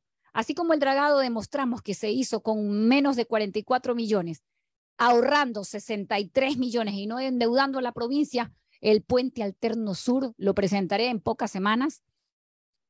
Una vez que ustedes vean pasar la draga, ese mismo día presentamos el plan estratégico sin endeudar a la provincia. Cómo aprovechando las vías que tenemos, sin improvisar nuevas vías, sino aprovechando las que tenemos y complementando lo, lo poco que nos falta de ahí el puente. Le puedo asegurar que va a salir 60% menos de lo que están presentando todos estos últimos años y cinco veces se ha caído el puente alterno. Ah, qué buena. qué El- bu- eh, bueno, el quinto puente que le dicen, yo le digo el PAS, Puente Alterno Sur. Perfecto. Y esto sumado al- a la nueva vía alterna del margen izquierdo del Daule, más barata, como todas las obras, a menor costo, que es importante, sin endeudar a la provincia y logrando realmente la reactivación productiva en dos ejes importantes. La industria, el turismo, que es importante, porque si eh, logras una provincia con todos estos componentes, reactivas la productividad, acercas los mercados, pero acercas también los puertos, logras generar empleo. Pocho, nosotros en los 2.500 frentes de obras, achicando el tamaño de la prefectura, a 10% los gastos, 90% inversión, hemos generado 2.000 de- en estas 2.500 frentes de obras, 30.000 plazas de empleo. Solo el dragado del río Guayas tiene 300 personas ecuatorianas trabajando. 300, y digo 300 ecuatorianas porque solamente 10 extranjeros vienen a operar la draga. Los demás puestos son, son gente de, nuestro país, titulados y no titulados. ¿ah? Es decir, algunos son ingenieros, arquitectos, geólogos y demás, y los demás, mano de obra, es no titulado. Pero esto es lo importante, y cada vez que usted pasa por una obra o las cientos de obras que tenemos, ve desde ingenieros, arquitectos, pero ve grande cantidad de operadores, rastrilleros, obviamente gente, gente sí, de mano de obra que se genera a través de esta, de esta industria, la reactivación. Y la otra apuesta que tenemos es, por supuesto, Chef, Festival y todos los festivales que estamos teniendo reactivan no solamente los negocios, los emprendimientos, la economía gastronómica, sino también a esos emprendedores que han montado negocios. Por eso, Guayaquil, desde hace muchos años, como Guayas, reconoció en sus propias capacidades y habilidades la autonomía y no la dependencia. Por eso nosotros le apostamos a ese pasaporte que se llama, independencia económica. Y reactivarlo depende de todos y ahí estamos nosotros desde la prefectura del Guayas. Qué buena noticia, Susana. Finalmente, perfecta para culminar ya esta entrevista. Más allá de sus obras que las está anunciando bien y de la propia identidad que la convierte en una candidata protagónica en este proceso, pero toda elección requiere de un gran equipo. ¿Cómo va ese equipo con Cintia Viteri y con Jaime Nebot? Muy bien, mi líder es Jaime Nebot y ustedes lo saben, yo entré al partido hace 17, a- 17 años, 18 años casi, con un nuevo relevo, entre otros Vicente Tallano, gente nueva que se incorporaba a ese relevo generacional político. Hoy, eh, en su gran mayoría, todos actores activos, permanentes, comprometidos con nuestra ciudad y con nuestros ciudadanos por sobre todas las cosas. El bienestar de nuestra gente es lo más importante y ese bienestar se logra cuando eh, logras entender que son años difíciles y la gente necesita un entorno propicio para sentirse parte de las tomas de decisiones. Lo hemos hecho en la prefectura. La- tanto nuestros agricultores se sienten parte cuando reciben semillas gratuitas y de calidad, que era una aspiración de todos durante décadas y hoy es una realidad. Hemos logrado reactivar 15 mil hectáreas en esta primera fase. Viene la segunda fase en diciembre de entregas de semillas, son 30 mil hectáreas más reactivadas. Hemos logrado conectar 600 mil personas en las zonas rurales. En Guayaquil es una de las ciudades más eh, act- activas y conectadas digitales de, la, de América Latina. ¿Cómo estamos trabajando? Como corresponde. De la mano, aquí en Guayaquil estamos en la parroquia Febres Cordero, en convenio de competencia concurrente, atendiendo más de 52 cuadras en sectores populares. Hemos también intervenido en Monte Sinaí, en sectores que no estaban todavía determinados, que eran responsabilidad de la alcaldía hasta hace poco menos de dos o tres meses. Entramos también a hacer contraparte y trabajar. Yo, Pocho, la gente lo que quiere no es la disputa política, la única bandera que tiene que primar es la bandera de la prosperidad y del bienestar de nuestros ciudadanos, en lo que es nuestra competencia y más allá de ellas, atendiendo desde la parte de medicina gratuita, eh, atención médica gratuita, atendiendo a nuestros ciudadanos directamente en territorio. Eh, ayer estuvimos en una parte importante de Bastión Popular. Es decir, trabajar significa trascender a lo que es competencia y lograr, lograr atender a nuestros ciudadanos en todo lo que les afecte. No hay medicinas, no hay médicos, no hay cirugías. Nosotros atendemos a través de nuestras clínicas móviles, nuestras brigadas médicas puerta a puerta y nuestros centros de atención. No hay escuelas en condiciones propicias. Nosotros estamos interviniendo en 100 escuelas ya, 60 aquí en Guayaquil, a través de Unidos por la Educación. No hay cirugías gratuitas para niños con labio, leporino, paladar fisurado. Tenemos 12 misiones en alianzas estratégicas con Elión Becerra y estamos atendiendo a nuestros niños y niñas. No hay cirugías para nuestros adultos mayores porque, el, porque el ministerio y los hospitales no atienden. Nosotros estamos trayendo misiones con CI International en una alianza estratégica y Elión Becerra y hemos atendido y seguiremos atendiendo a nuestros médicos, a nuestros adultos mayores. Es doloroso ver a un abuelo sin poder ver a sus nietos. Es doloroso ver a una madre que por una cirugía no tener los recursos y que no tengan atención, no pueda ver a sus hijos. Que vuelvan a ver, eso es un desafío y lo hacemos juntos. Y por último, no es solamente eso, ahorita viene, una nueva misión que es para justamente problemas que tienen que ver con malformaciones de manos y pies y viene uno de los mejores científicos franceses en una misión humanitaria. La contraparte la ponemos nosotros, el recurso que ellos requieren como contraparte local lo ponen en la prefectura y hemos logrado vencer la adversidad de la falta de atención médica en los hospitales, la falta de atención de cirugías y se trata de nuestra gente y su bienestar y eso trasciende a qué es competencia y qué no es competencia. Así es. Gracias, prefecta del Guaya, Susana González, por esta intervención. Hoy ha expuesto todo lo que está haciendo, todo lo que ha hecho y todo lo que falta por hacer, aún como prefecta y luego, si es que el pueblo guayacense le da su respaldo y su voto mayoritario, pues lo haría en los próximos cuatro años. Es importante señalar una cosa. La actual prefecta no ha cumplido un periodo completo. Ella relevó al que en paz descanse, nuestro querido amigo de siempre, Carlos Luis Morales, lo relevó eh, promediando casi que el segundo año. A ver, Carlos Luis murió el 20, año y pico, año y pico. O sea que has estado más o menos dos años Dos y medio. Dos años y medio, que habrá que restarle los dos meses o tres meses de campaña porque tienes que pedir licencia para No, solo, solo hasta diciembre y a partir del 2 la licencia son 32 días. 32 días. Ujú. Bueno, gracias Susana. Esta campaña por primera vez es corta, menos mal, digo. Nos vamos a una recomendación comercial, luego retornaremos ya con el segmento deportivo. Volvemos. Auspician este programa. Aceites y lubricantes Gulf, el aceite de mayor tecnología en el mercado. Acaricia el motor de tu vehículo para que funcione como un verdadero Fórmula 1 con aceites y lubricantes Gulf. Si te gusta el tenis, ahora llegó la oportunidad de vivir tu pasión en cualquier lugar con Bet593. Regístrate en bet593.es y recibe un bono de hasta 300 dólares. Sí, un bono de hasta 300 dólares para que pronostiques resultados cuando quieras. Bet593.es, sponsor oficial de la Federación Ecuatoriana de Tenis y tiene el respaldo de Lotería Nacional. Aplican condiciones y restricciones. Hola, soy Gustavo Alfaro y tengo un mensaje para ti. Escoge tu 5 y calienta, porque Banco Guayaquil, el Banco de la Tri, lo lleva a Qatar. Regístrate en elbancodelatri.com y acumula oportunidades para ganar comprando con tus tarjetas y usando tu app de Banco Guayaquil. Tendremos un ganador con cinco acompañantes. Ya lo sabes, escoge tu 5 y calienta, porque el Banco de la Tri te lleva a Qatar. Banco Guayaquil, el Banco de la Tri, patrocinador oficial de la selección ecuatoriana de fútbol.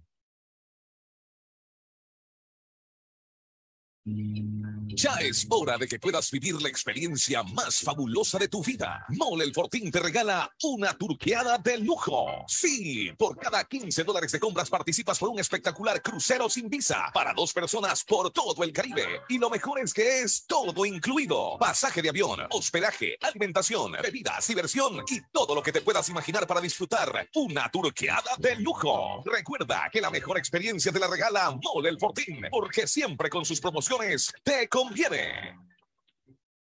150 países al mejor precio con el chip internacional Smart SIM de Smartphone Soluciones. Estamos 24 horas en los aeropuertos de Guayaquil y Quito, pasando migración junto al Duty Free.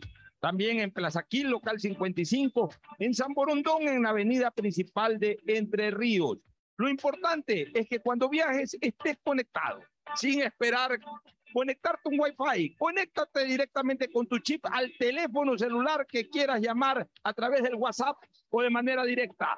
No lo olvides, Smart SIM de Smartphone Soluciones te espera en el aeropuerto con atención 24 horas al día. Prefectura del Guayas presenta Guayas Festival. Eventos que buscan a través del turismo, música y gastronomía reactivar la economía local. Los esperamos en Naranjal, sábado 1 y domingo 2 de octubre. Durán, 22 y 23 de octubre. Guayaquil, del 22 al 27 de noviembre en el Centro de Convenciones. Y en Playas, el sábado 10 y domingo 11 de diciembre. En Guayas, la reactivación turística. Va.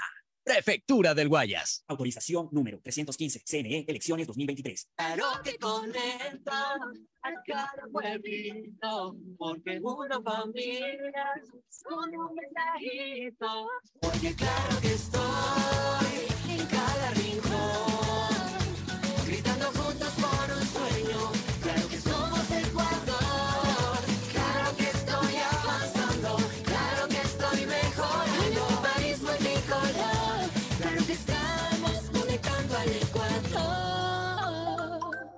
Pedagogía, diseño, medicina, arquitectura, comercio, turismo, nutrición, literatura, computación, psicología, trabajo social, electricidad, agronomía, animación digital. La verdad es que tenemos tantas carreras que ofrecerte que no nos alcanzan en esta cuña. Ven a la Feria de Estudios de la UCSG y descúbrelas todas. Te esperamos este 5 de agosto, de 8 a 17 horas, en la avenida Carlos Julio Arosemena, kilómetro 1 y medio. Tenemos muchas sorpresas y beneficios para ti.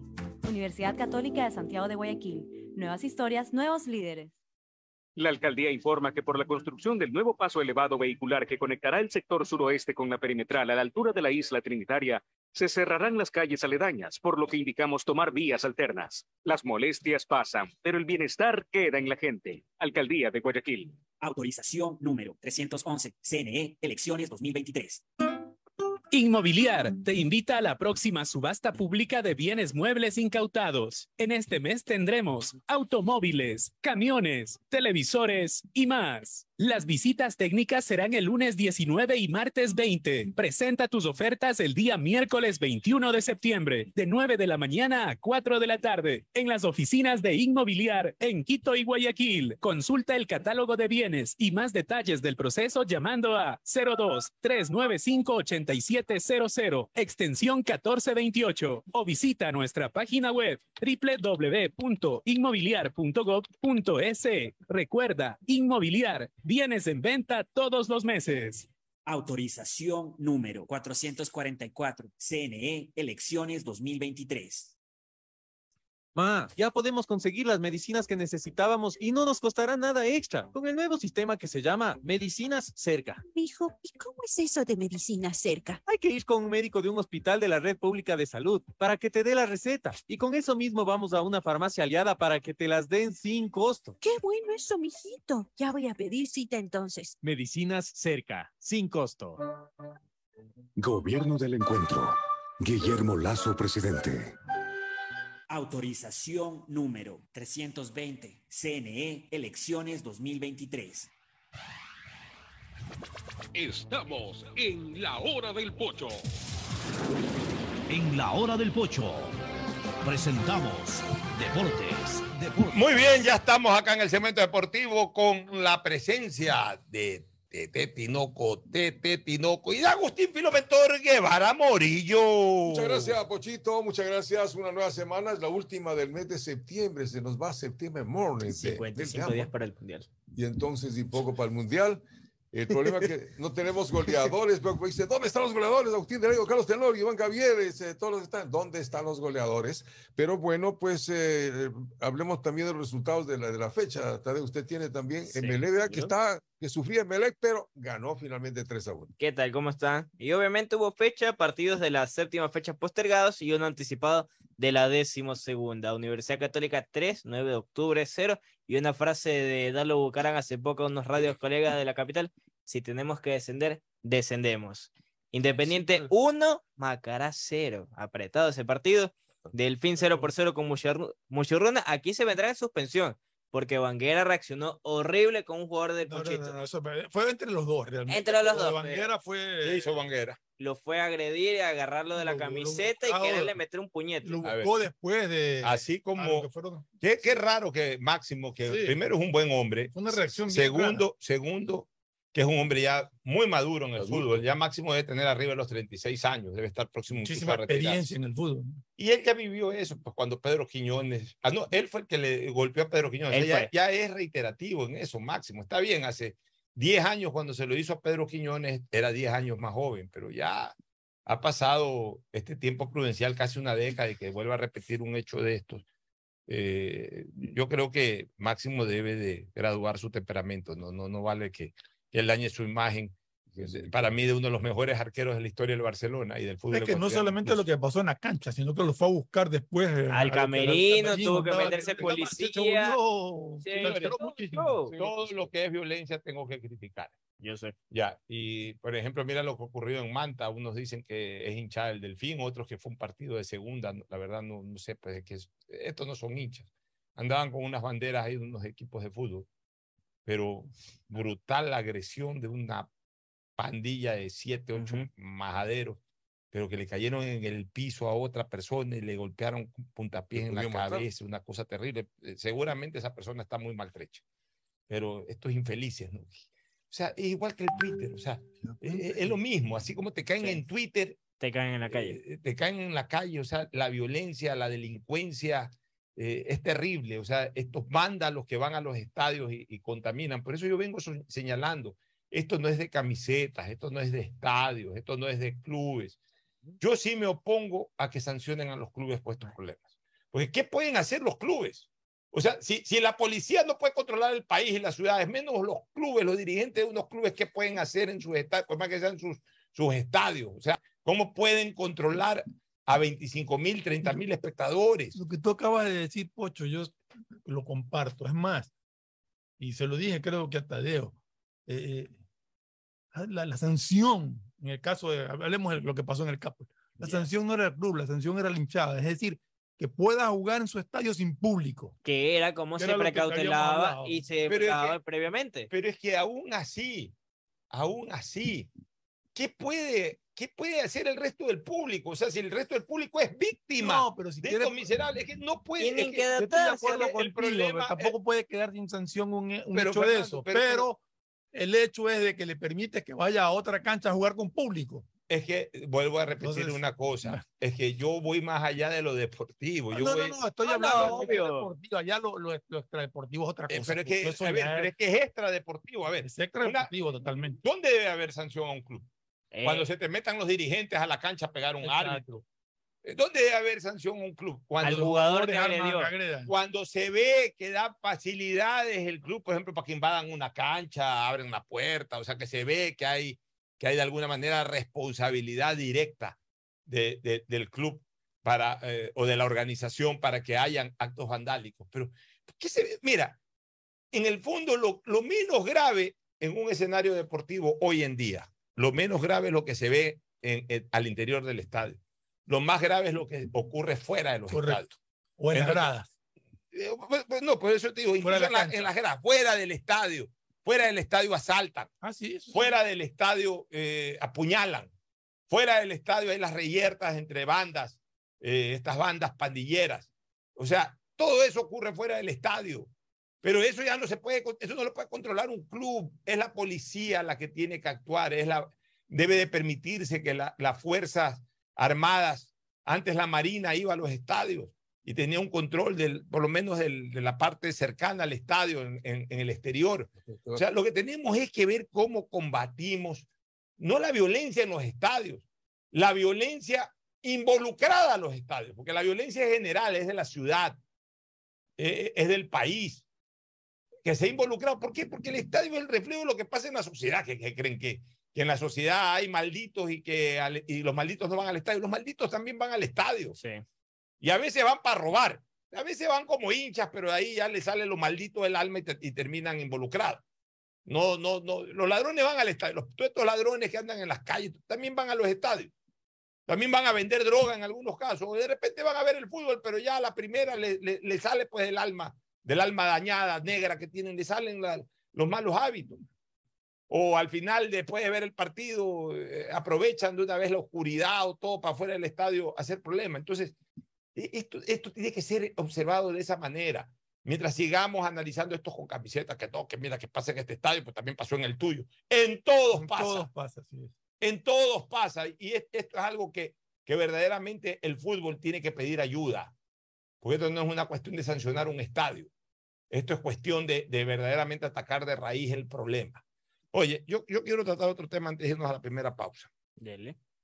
Miren, yo, yo eh, también estoy fastidiado por este tantos temas con, con, con la gente. ¿no? Eh, que yo sí les digo las cosas en la cara y, y así no les guste. Ahora se la han cogido con Ener Valencia porque se comió dos o tres goles en el partido contra, contra eh, Arabia Saudita. A ver, primero hay que respetar la trayectoria. Ener Valencia es el goleador histórico de la selección ecuatoriana de fútbol. Y no es como dicen algunos ahí, porque yo puse todo eso. Ustedes vieran que le hizo goles a Jamaica. No, no, no. Es el goleador en los mundiales, a comenzar, junto al Team Delgado. Y le cayeron encima. Con la diferencia que Valencia todavía tiene la posibilidad de romper, el- de romper la marca, o sea, superar a Delgado. Con un gol más lo supera Delgado. Y ser goleador histórico en general y en los mundiales. Ya, Y mundial. ya, pero además, pero además, tiene un solo mundial. O sea, en un mundial hizo tres goles. El Team hizo en dos mundiales hizo tres goles. Segundo, es un jugador que ha hecho también goles en eliminatorias. Y es un jugador que ha hecho goles en partidos amistosos. Es goleador ahorita de su Ya. liga. Si a mí- y, y es goleador en su liga en Europa. Si a mí me preguntan cuál es el mejor delantero de la historia del Ecuador, por supuesto Alberto Spencer. pues eso no hay duda. Usted lo ha No reiterado en algunas ocasiones aquí. y, a- y si a mí me preguntan el segundo, yo digo que el Team Delgado, porque los goles del Team Delgado fueron verdaderamente que nos dieron resultados espectaculares. Ya.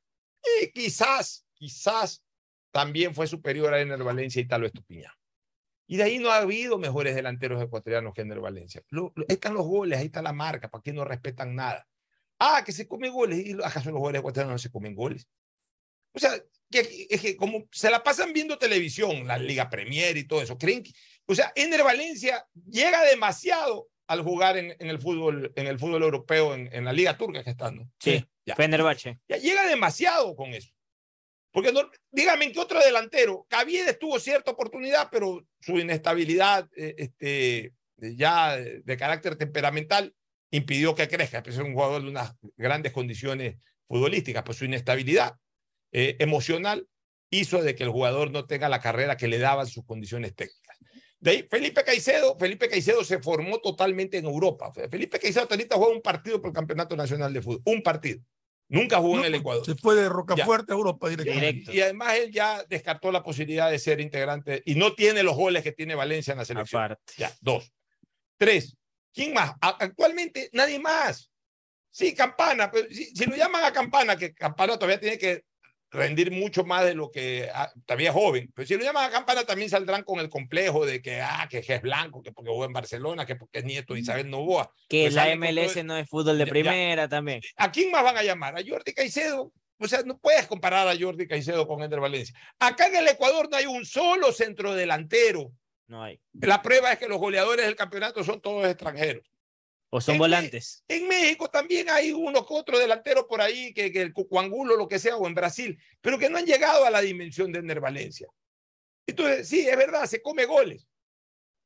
No es Alan, por eso no cuesta 100 millones de euros. No es este, tampoco Lucho Suárez, por eso no ha costado 100 millones de euros. Ener Valencia, que es un buen jugador que tiene un costo internacional importante, porque también, evidentemente, en relación a los grandes centrodelanteros, es mucho menos. Pero es lo mejor que tenemos. Ya se ha comido goles como se los va a comer todos. ¿Acaso el tan no se comía por, por camionadas los goles? El propio Team Delgado también, no es que crean que el Team Delgado toda oportunidad de gol era gol. Pero aquí todos satanizan. Entonces, le dedicaron el fin de semana a Ener Valencia. Ener Valencia tiene que ser el delantero de la selección, es el más maduro, el de mayor experiencia, el de mayor cantidad de goles. Hace bien el profesor Alfaro en tenerlo ahí y tenerlo como referente, tenerlo como capitán. Por ahí Michael Estrada se anda bien a buena hora. Por ahí eh, terminará armando la lista y si en un momento determinado el rendimiento de Ener Valencia no es el óptimo, lo reemplazará, pondrá en, un partido, lo cambiará o de un partido a otro lo cambiará. Eso ya dejémoselo al profesor Alfaro. Pero aquí es fácil eh, gritarle a todo el mundo cualquier cosa. atacar a todo el mundo, pedirle a cualquiera que se vaya, sin ni siquiera mediar si tiene o no el reemplazante. Si se va Ender Valencia, no hay un reemplazante. No es el que te dé la gana, carajo. Es el que tiene que estar. No es el que te dé la gana, carajo. No es el que piensas. Es el que tiene que estar. Yo creo que Ender Valencia es el delantero titular de la selección. Él es el que tiene que estar ahí por méritos, por historia. Más allá de lo que digan, ya, yo ya, he cansado de discutir con Pocho que- sobre es que- No le hagas caso a los que escriben en Eso, Twitter. No les pares bola. Esa gente Haga no como yo piensa. vez, sálgase un rato y luego Son regrese. pocos, Pocho, déjame terminar. Son pocos los que entran a Twitter a expresar opiniones pensadas. Y, Otros se basan y en lo que dice la afán de- gente. de dar una opinión positiva. No, los demás van a esas teclas bravas a insultar a quien les da la gana. A la jungla, a la Sabemos que jungla. aquí no hay delanteros. Sabemos que el delantero que tenemos es Ender Valencia, que es el goleador histórico de la selección y que ojalá en el Mundial Se meta dos, dos goles por lo menos para que se acabe esta. Ya, pero es que yo, te- a ver, yo no es que le, le paro bola porque no es a mí que, a- o sea, yo, yo, No, es que no, yo- yo la jodida. yo tengo que defender, yo los tengo que defender, tengo que defender a los clubes, tengo que defender a los jugadores cuando son víctimas de este tipo de agresiones, porque para eso estamos. Porque de todas maneras, no creas que todos los que escriben son trolls, no, es gente que opina, eh, eh, a, a veces opinan hasta de manera desagradable, ofendiendo, insultando. A eso me refiero, a Ya, eso pero- me pero refiero, hay que- no hay- pero hay- estos. ya, pero hay que frentearlos un poco a nombre de quienes terminan siendo víctimas de este tipo de agresiones, porque igual son personas, pues igual son, son eh, hoy en día opinión pública. Aunque Correcto. sean mil, dos mil, tres mil, sí hay que pararles bola porque sí crean un ambiente desfavorable. Entonces hay que frenarlos, hay que frentearlos. Comienzan a recordar a los históricos, que están muy bien los históricos para el recuerdo, ¿no? Pero esperemos también a este No, muchacho, aparte- Jorge Reasco, que le están ubicando. Que Eh, también hay otro que podrían ponerlo el día de mañana, que es Yorkaef. O sea, el tema es que ellos, muchos de ellos consumen redes sociales y les afecta la parte psicológica. Entonces, somos uno solo. O sea, la cosa es que se siente respaldado. Y lo decía Alparo en la rueda de prensa hoy en la mañana desde Alemania, que están trabajando en aquello porque si es preocupante, por ello quieren hacer un trabajo exhaustivo en el tema de que definición. quede claro para los que nos escuchan que el que decide quién va al mundial y el que decide quién alinea Gustavo es el Alfaro. señor Gustavo Alfaro. Y la obligación nuestra como ecuatorianos es apoyarlos a todos los que van al mundial y apoyar a la alineación que plantea Alfaro. Esperemos que salga adelante. Lo dijo Tite, inclusive, que va a haber la sorpresa que Ecuador va a hacer algo brillante. Esperemos Bueno, que sea así. vámonos a la pausa de inmediato. El para- partido 6 de la mañana, mañana. ¿no? Mañana. Seis y Bueno, 55. Vamos a la pausa y retornamos con el sorteo de los que acertaron el pronóstico de 0 a 0. A nivel de la radio, los 11 que participaron no acertaron, pero en mi cuenta de Twitter hubo como 700 participantes, Wow, han acertado 6. Así que vamos a sortear 6 o 7, ya vamos a darle Los los, premios. Los nombres o las cuentas de los que acertaron el 0 a 0. Oye, a propósito, ayer eh, hizo tendencia un video mío. Me fui a almorzar al Jack Club. Y a las Jack 5, yo, yo siempre lo ando, ando esperando la aparición del cocodrilo. Yo sé que a las 5 de la Ah, tarde, sí, cuando llega la pesca, cocodrilo. ahí como ahí filetean ahí mismo en, en, en- en el muellecito del Jack Club, ahí el cocodrilo está ahí pegado a los, a los que le pescadores, tiran le tiran sus cueritos y todo. Entonces, ayer que vi que ya llegaron los pescadores y todo, me fui al lugar y en efecto estaba el cocodrilo. Una belleza. Un cocodrilo de tres metros y pico. Wow. Además, se lo veía eh, suspendiéndose en el agua de manera espectacular. Se le veía la parte superior. Flotaba, eh, eh, claro, flotaba. De la parte superior estaba hacia, hacia, eh, hacia la, la superficie, digamos. Se lo, se lo podía ver en la parte superior. Y, pero el agua estaba transparente y se le veía toda la parte, también el vientre, el vientre y las patas del, Y sabe que le dan de comer a esa hora. y claro, y le estaban dando y todo, un espectáculo. La verdad es que ayer disfruté de- de- del espectáculo de ver un cocodrilo en su estado natural. Cocodrilo, lagarto, caimán. Es que no se sabe si cocodrilo, lagarto, caimán, pero, La cosa es que disfrutó. ya, pero es un animal Tendrá unos 5 metros si quiere. Tres metros y pico, cuatro metros, una cosa, una bestialidad. Claro, peligroso. Eh, eh, Les digo una cosa, eh, a mí siempre me ha gustado irlos a ver en su estado natural. Un par de veces he ido a, a- a- a la- a los Everglades y los he visto, pero no en la dimensión que vi ayer a ese. Espectacular. O sea, ya yo Otro nivel. venía años buscándolo. Ayer lo encontré y ayer lo publiqué. Ha tenido ya más de 100 mil reproducciones. Una locura realmente el, el interés que captó Le- ese le Twitter que puse el día de ayer. Bueno, nos vamos a la pausa, volvemos. El siguiente es un espacio publicitario apto para todo público. La alcaldía informa que por la construcción del nuevo paso elevado vehicular de la avenida Juan Tancamarengo, la calle José Antonio Gómez Gaul se encuentra cerrada, por lo que indicamos tomar vías alternas. Las molestias pasan, pero el bienestar queda en la gente. Alcaldía de Guayaquil. Autorización número 312, CNE, elecciones 2023. Ñaña, estoy contenta porque puedo tomar los medicamentos que necesitaba sin costo con el nuevo sistema Medicinas Cerca. ¡Oh, qué bueno, ñañita! Sí, tengo que ir a la cita en una unidad de la Red Pública de Salud para que me den la receta. Voy a una de las farmacias afiliadas y así de fácil me dan las pastillas sin costo. Yo voy a revisar para obtenerlas también. Medicinas cerca, sin costo. Gobierno del Encuentro. Guillermo Lazo, presidente. Autorización número 319, CNE, elecciones 2023. 593.es. Asunéis dentro y fuera de la cancha con Bet593.es. Diviértete y gana con pronósticos en tenis y miles de eventos deportivos. Bet593.es, sponsor oficial de la Federación Ecuatoriana de Tenis, con el respaldo de Lotería Nacional. Aplican condiciones y restricciones. Bet593.es. Lo viven ellos, lo juegas tú. La CNTEP está comprometida con la rentabilidad social y por eso te trae una gran noticia, un acuerdo de pago para quienes tienen deudas vencidas. Este beneficio aplica para personas de la tercera edad y discapacitados. Y esto no es todo. Realice el acuerdo de pago con un abono de tan solo el 5% y recibe hasta 36 meses plazo. Aprovecha esta oportunidad que la CNTEP te ofrece y ponte al día con tus pagos pendientes. Nuestro objetivo es transformar la manera de vivir de los ecuatorianos. Autorización número 72, CNE, elecciones 2023. Ya es hora de que puedas vivir la experiencia más fabulosa de tu vida. Mole el Fortín te regala una turqueada de lujo. Sí, por cada 15 dólares de compras participas por un espectacular crucero sin visa para dos personas por todo el Caribe. Y lo mejor es que es todo incluido. Pasaje de avión, hospedaje, alimentación, bebidas, diversión y todo lo que te puedas imaginar para disfrutar una turqueada de lujo. Recuerda que la mejor experiencia te la regala Mole el Fortín, porque siempre con sus promociones te conviene. Nos preocupamos por tu bienestar. Por eso la alcaldía te invita al curso de defensa personal para mujeres y niñas desde los 7 años en adelante en el Parque Acuático Puerto Lisa, en los horarios de 10 de la mañana a 6 de la tarde, porque el bienestar de la gente se siente. Alcaldía de Guayaquil. Autorización número 312, CNE, elecciones Con sus 2023. programas, la empresa pública DACE trabaja por el bienestar de la comunidad. Generación Digital apoya a los jóvenes en su vida académica y profesional con una tablet con teclado Bluetooth, protector y ranura para chip. Maestros ejemplares capacita a los docentes y directivos de la ciudad para que puedan brindar educación de calidad. Las becas de excelencia académica construyen nuevas oportunidades para nuestros estudiantes. El albergue municipal Volver a Soñar brinda esperanza a personas sin hogar que tienen la oportunidad de salir adelante. Estos son algunos de los programas de la empresa pública DACE, que han beneficiado a más de un millón de personas que ahora pueden superarse. Alcaldía de Guayaquil.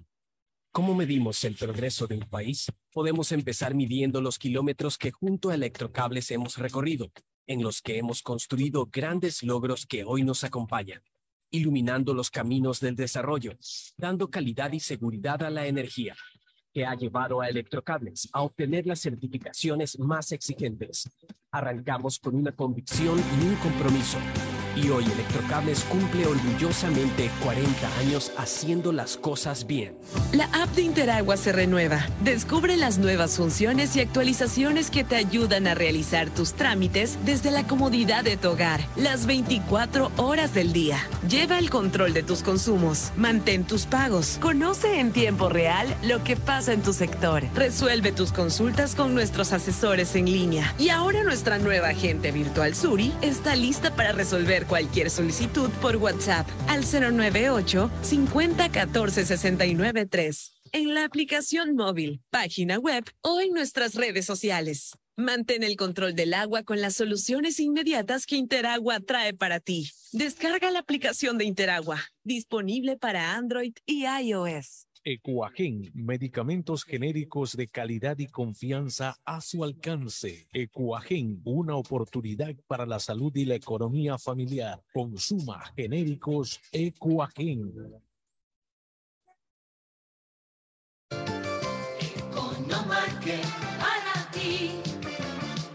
Economarket para mí. Economarket siempre pienso en ti.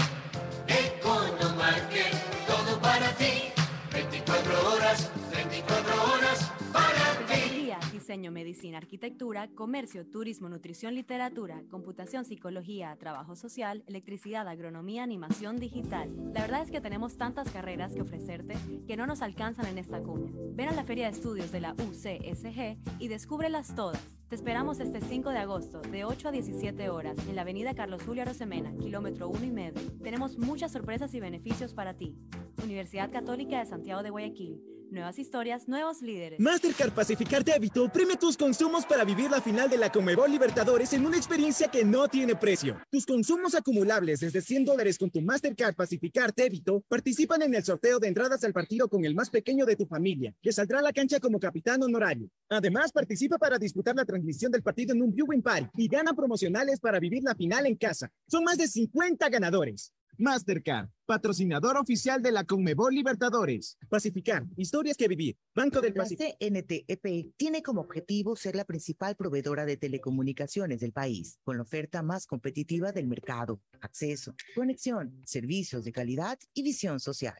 La empresa trabaja para que las y los ecuatorianos tengan acceso a la tecnología y conectividad. La corporación brinda productos que conectan vidas, especialmente de las poblaciones más vulnerables y de los sectores más alejados del país. La estatal devuelve sus recursos en beneficio del Ecuador, que se reinvierten en proyectos para mejorar la condición de vida de los ciudadanos. La CNTEP crece e innova constantemente, ya que está comprometida con la transparencia, eficiencia y sobre todo la rentabilidad social. Trabajamos por mantener los servicios bajo condiciones de calidad que aporten a reducir la brecha digital, al bienestar de las personas y a afrontar los retos que el futuro nos depara. Autorización número 73. CNE, elecciones 2023. Ma, ya podemos conseguir las medicinas que necesitábamos y no nos costará nada extra con el nuevo sistema que se llama Medicinas Cerca. Mijo, ¿y cómo es eso de medicina cerca? Hay que ir con un médico de un hospital de la red pública de salud para que te dé la receta y con eso mismo vamos a una farmacia aliada para que te las den sin costo. Qué bueno eso, mijito. Ya voy a pedir cita entonces. Medicinas Cerca, sin costo. Gobierno del Encuentro. Guillermo Lazo, presidente. Autorización número 320. CNE, elecciones 2023. La alcaldía informa que por la construcción del nuevo paso elevado vehicular que conectará el sector suroeste con la perimetral a la altura de la isla Trinitaria, se cerrarán las calles aledañas, por lo que indicamos tomar vías alternas. Las molestias pasan, pero el bienestar queda en la gente. Alcaldía de Guayaquil. Autorización número 311. CNE, elecciones 2023. Prefectura del Guayas, junto a Global Smile, devuelven la sonrisa a cientos de pacientes de escasos recursos que nacen con malformaciones faciales y paladar fisurado a través de cirugías gratuitas en su nueva misión solidaria. Contáctanos al 099-5499-150.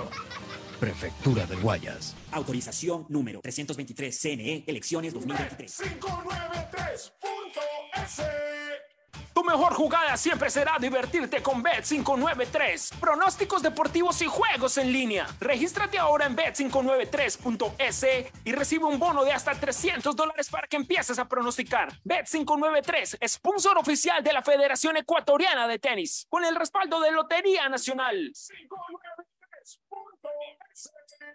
Lo viven ellos, lo juegas tú. Aplican condiciones y restricciones. Hola, soy Gustavo Alfaro y tengo un mensaje para ti. Escoge tu 5 y calienta, porque Banco Guayaquil, el Banco de la Tri, lo lleva a Qatar. Regístrate en elbancodelatri.com y acumula oportunidades para ganar comprando con tus tarjetas y usando tu app de Banco Guayaquil. Tendremos un ganador con cinco acompañantes. Ya lo sabes, escoge tu 5 y calienta, porque el Banco de la Tri te lleva a Qatar. Banco Guayaquil, el Banco de la Tri, patrocinador oficial de la selección ecuatoriana de fútbol. Hay sonidos que es mejor nunca tener que escuchar. Porque cada motor es diferente. Desde hace 104 años, lubricantes Cool mantiene la más alta tecnología y calidad en línea de aceites para motores a diésel y gasolina. Está hecho con una fórmula especial para dar excelente protección a todo tipo de motores, evitando el desgaste prematuro de pistones, anillos y árbol de levas, ayudando a mantener limpio el motor y libre de depósitos que se forman por las altas o bajas temperaturas. Dele a su motor lo que se merece. Lubricantes Good, la más alta tecnología en lubricación. 104 años preservando la vida de su motor. Lubricantes Good. Good es más lubricante.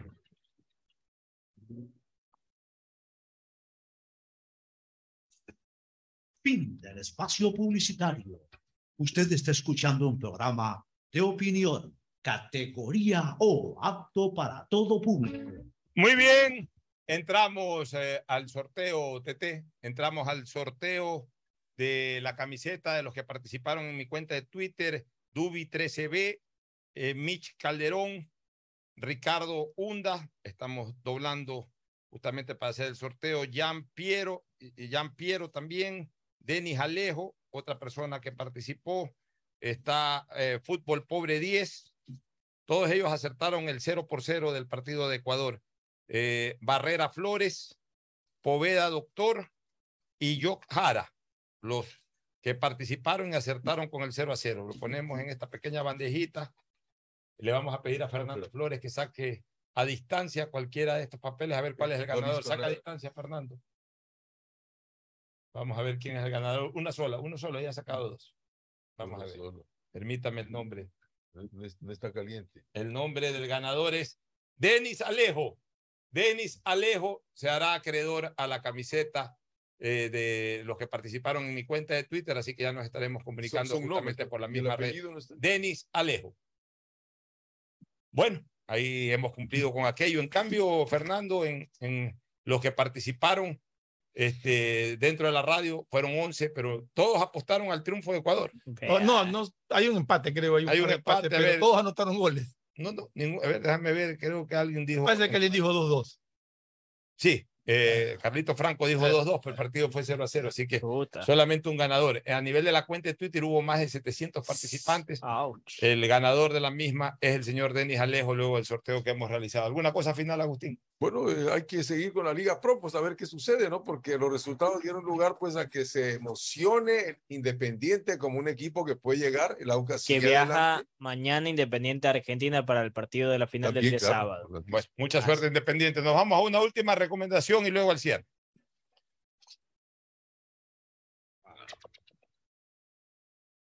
Aceite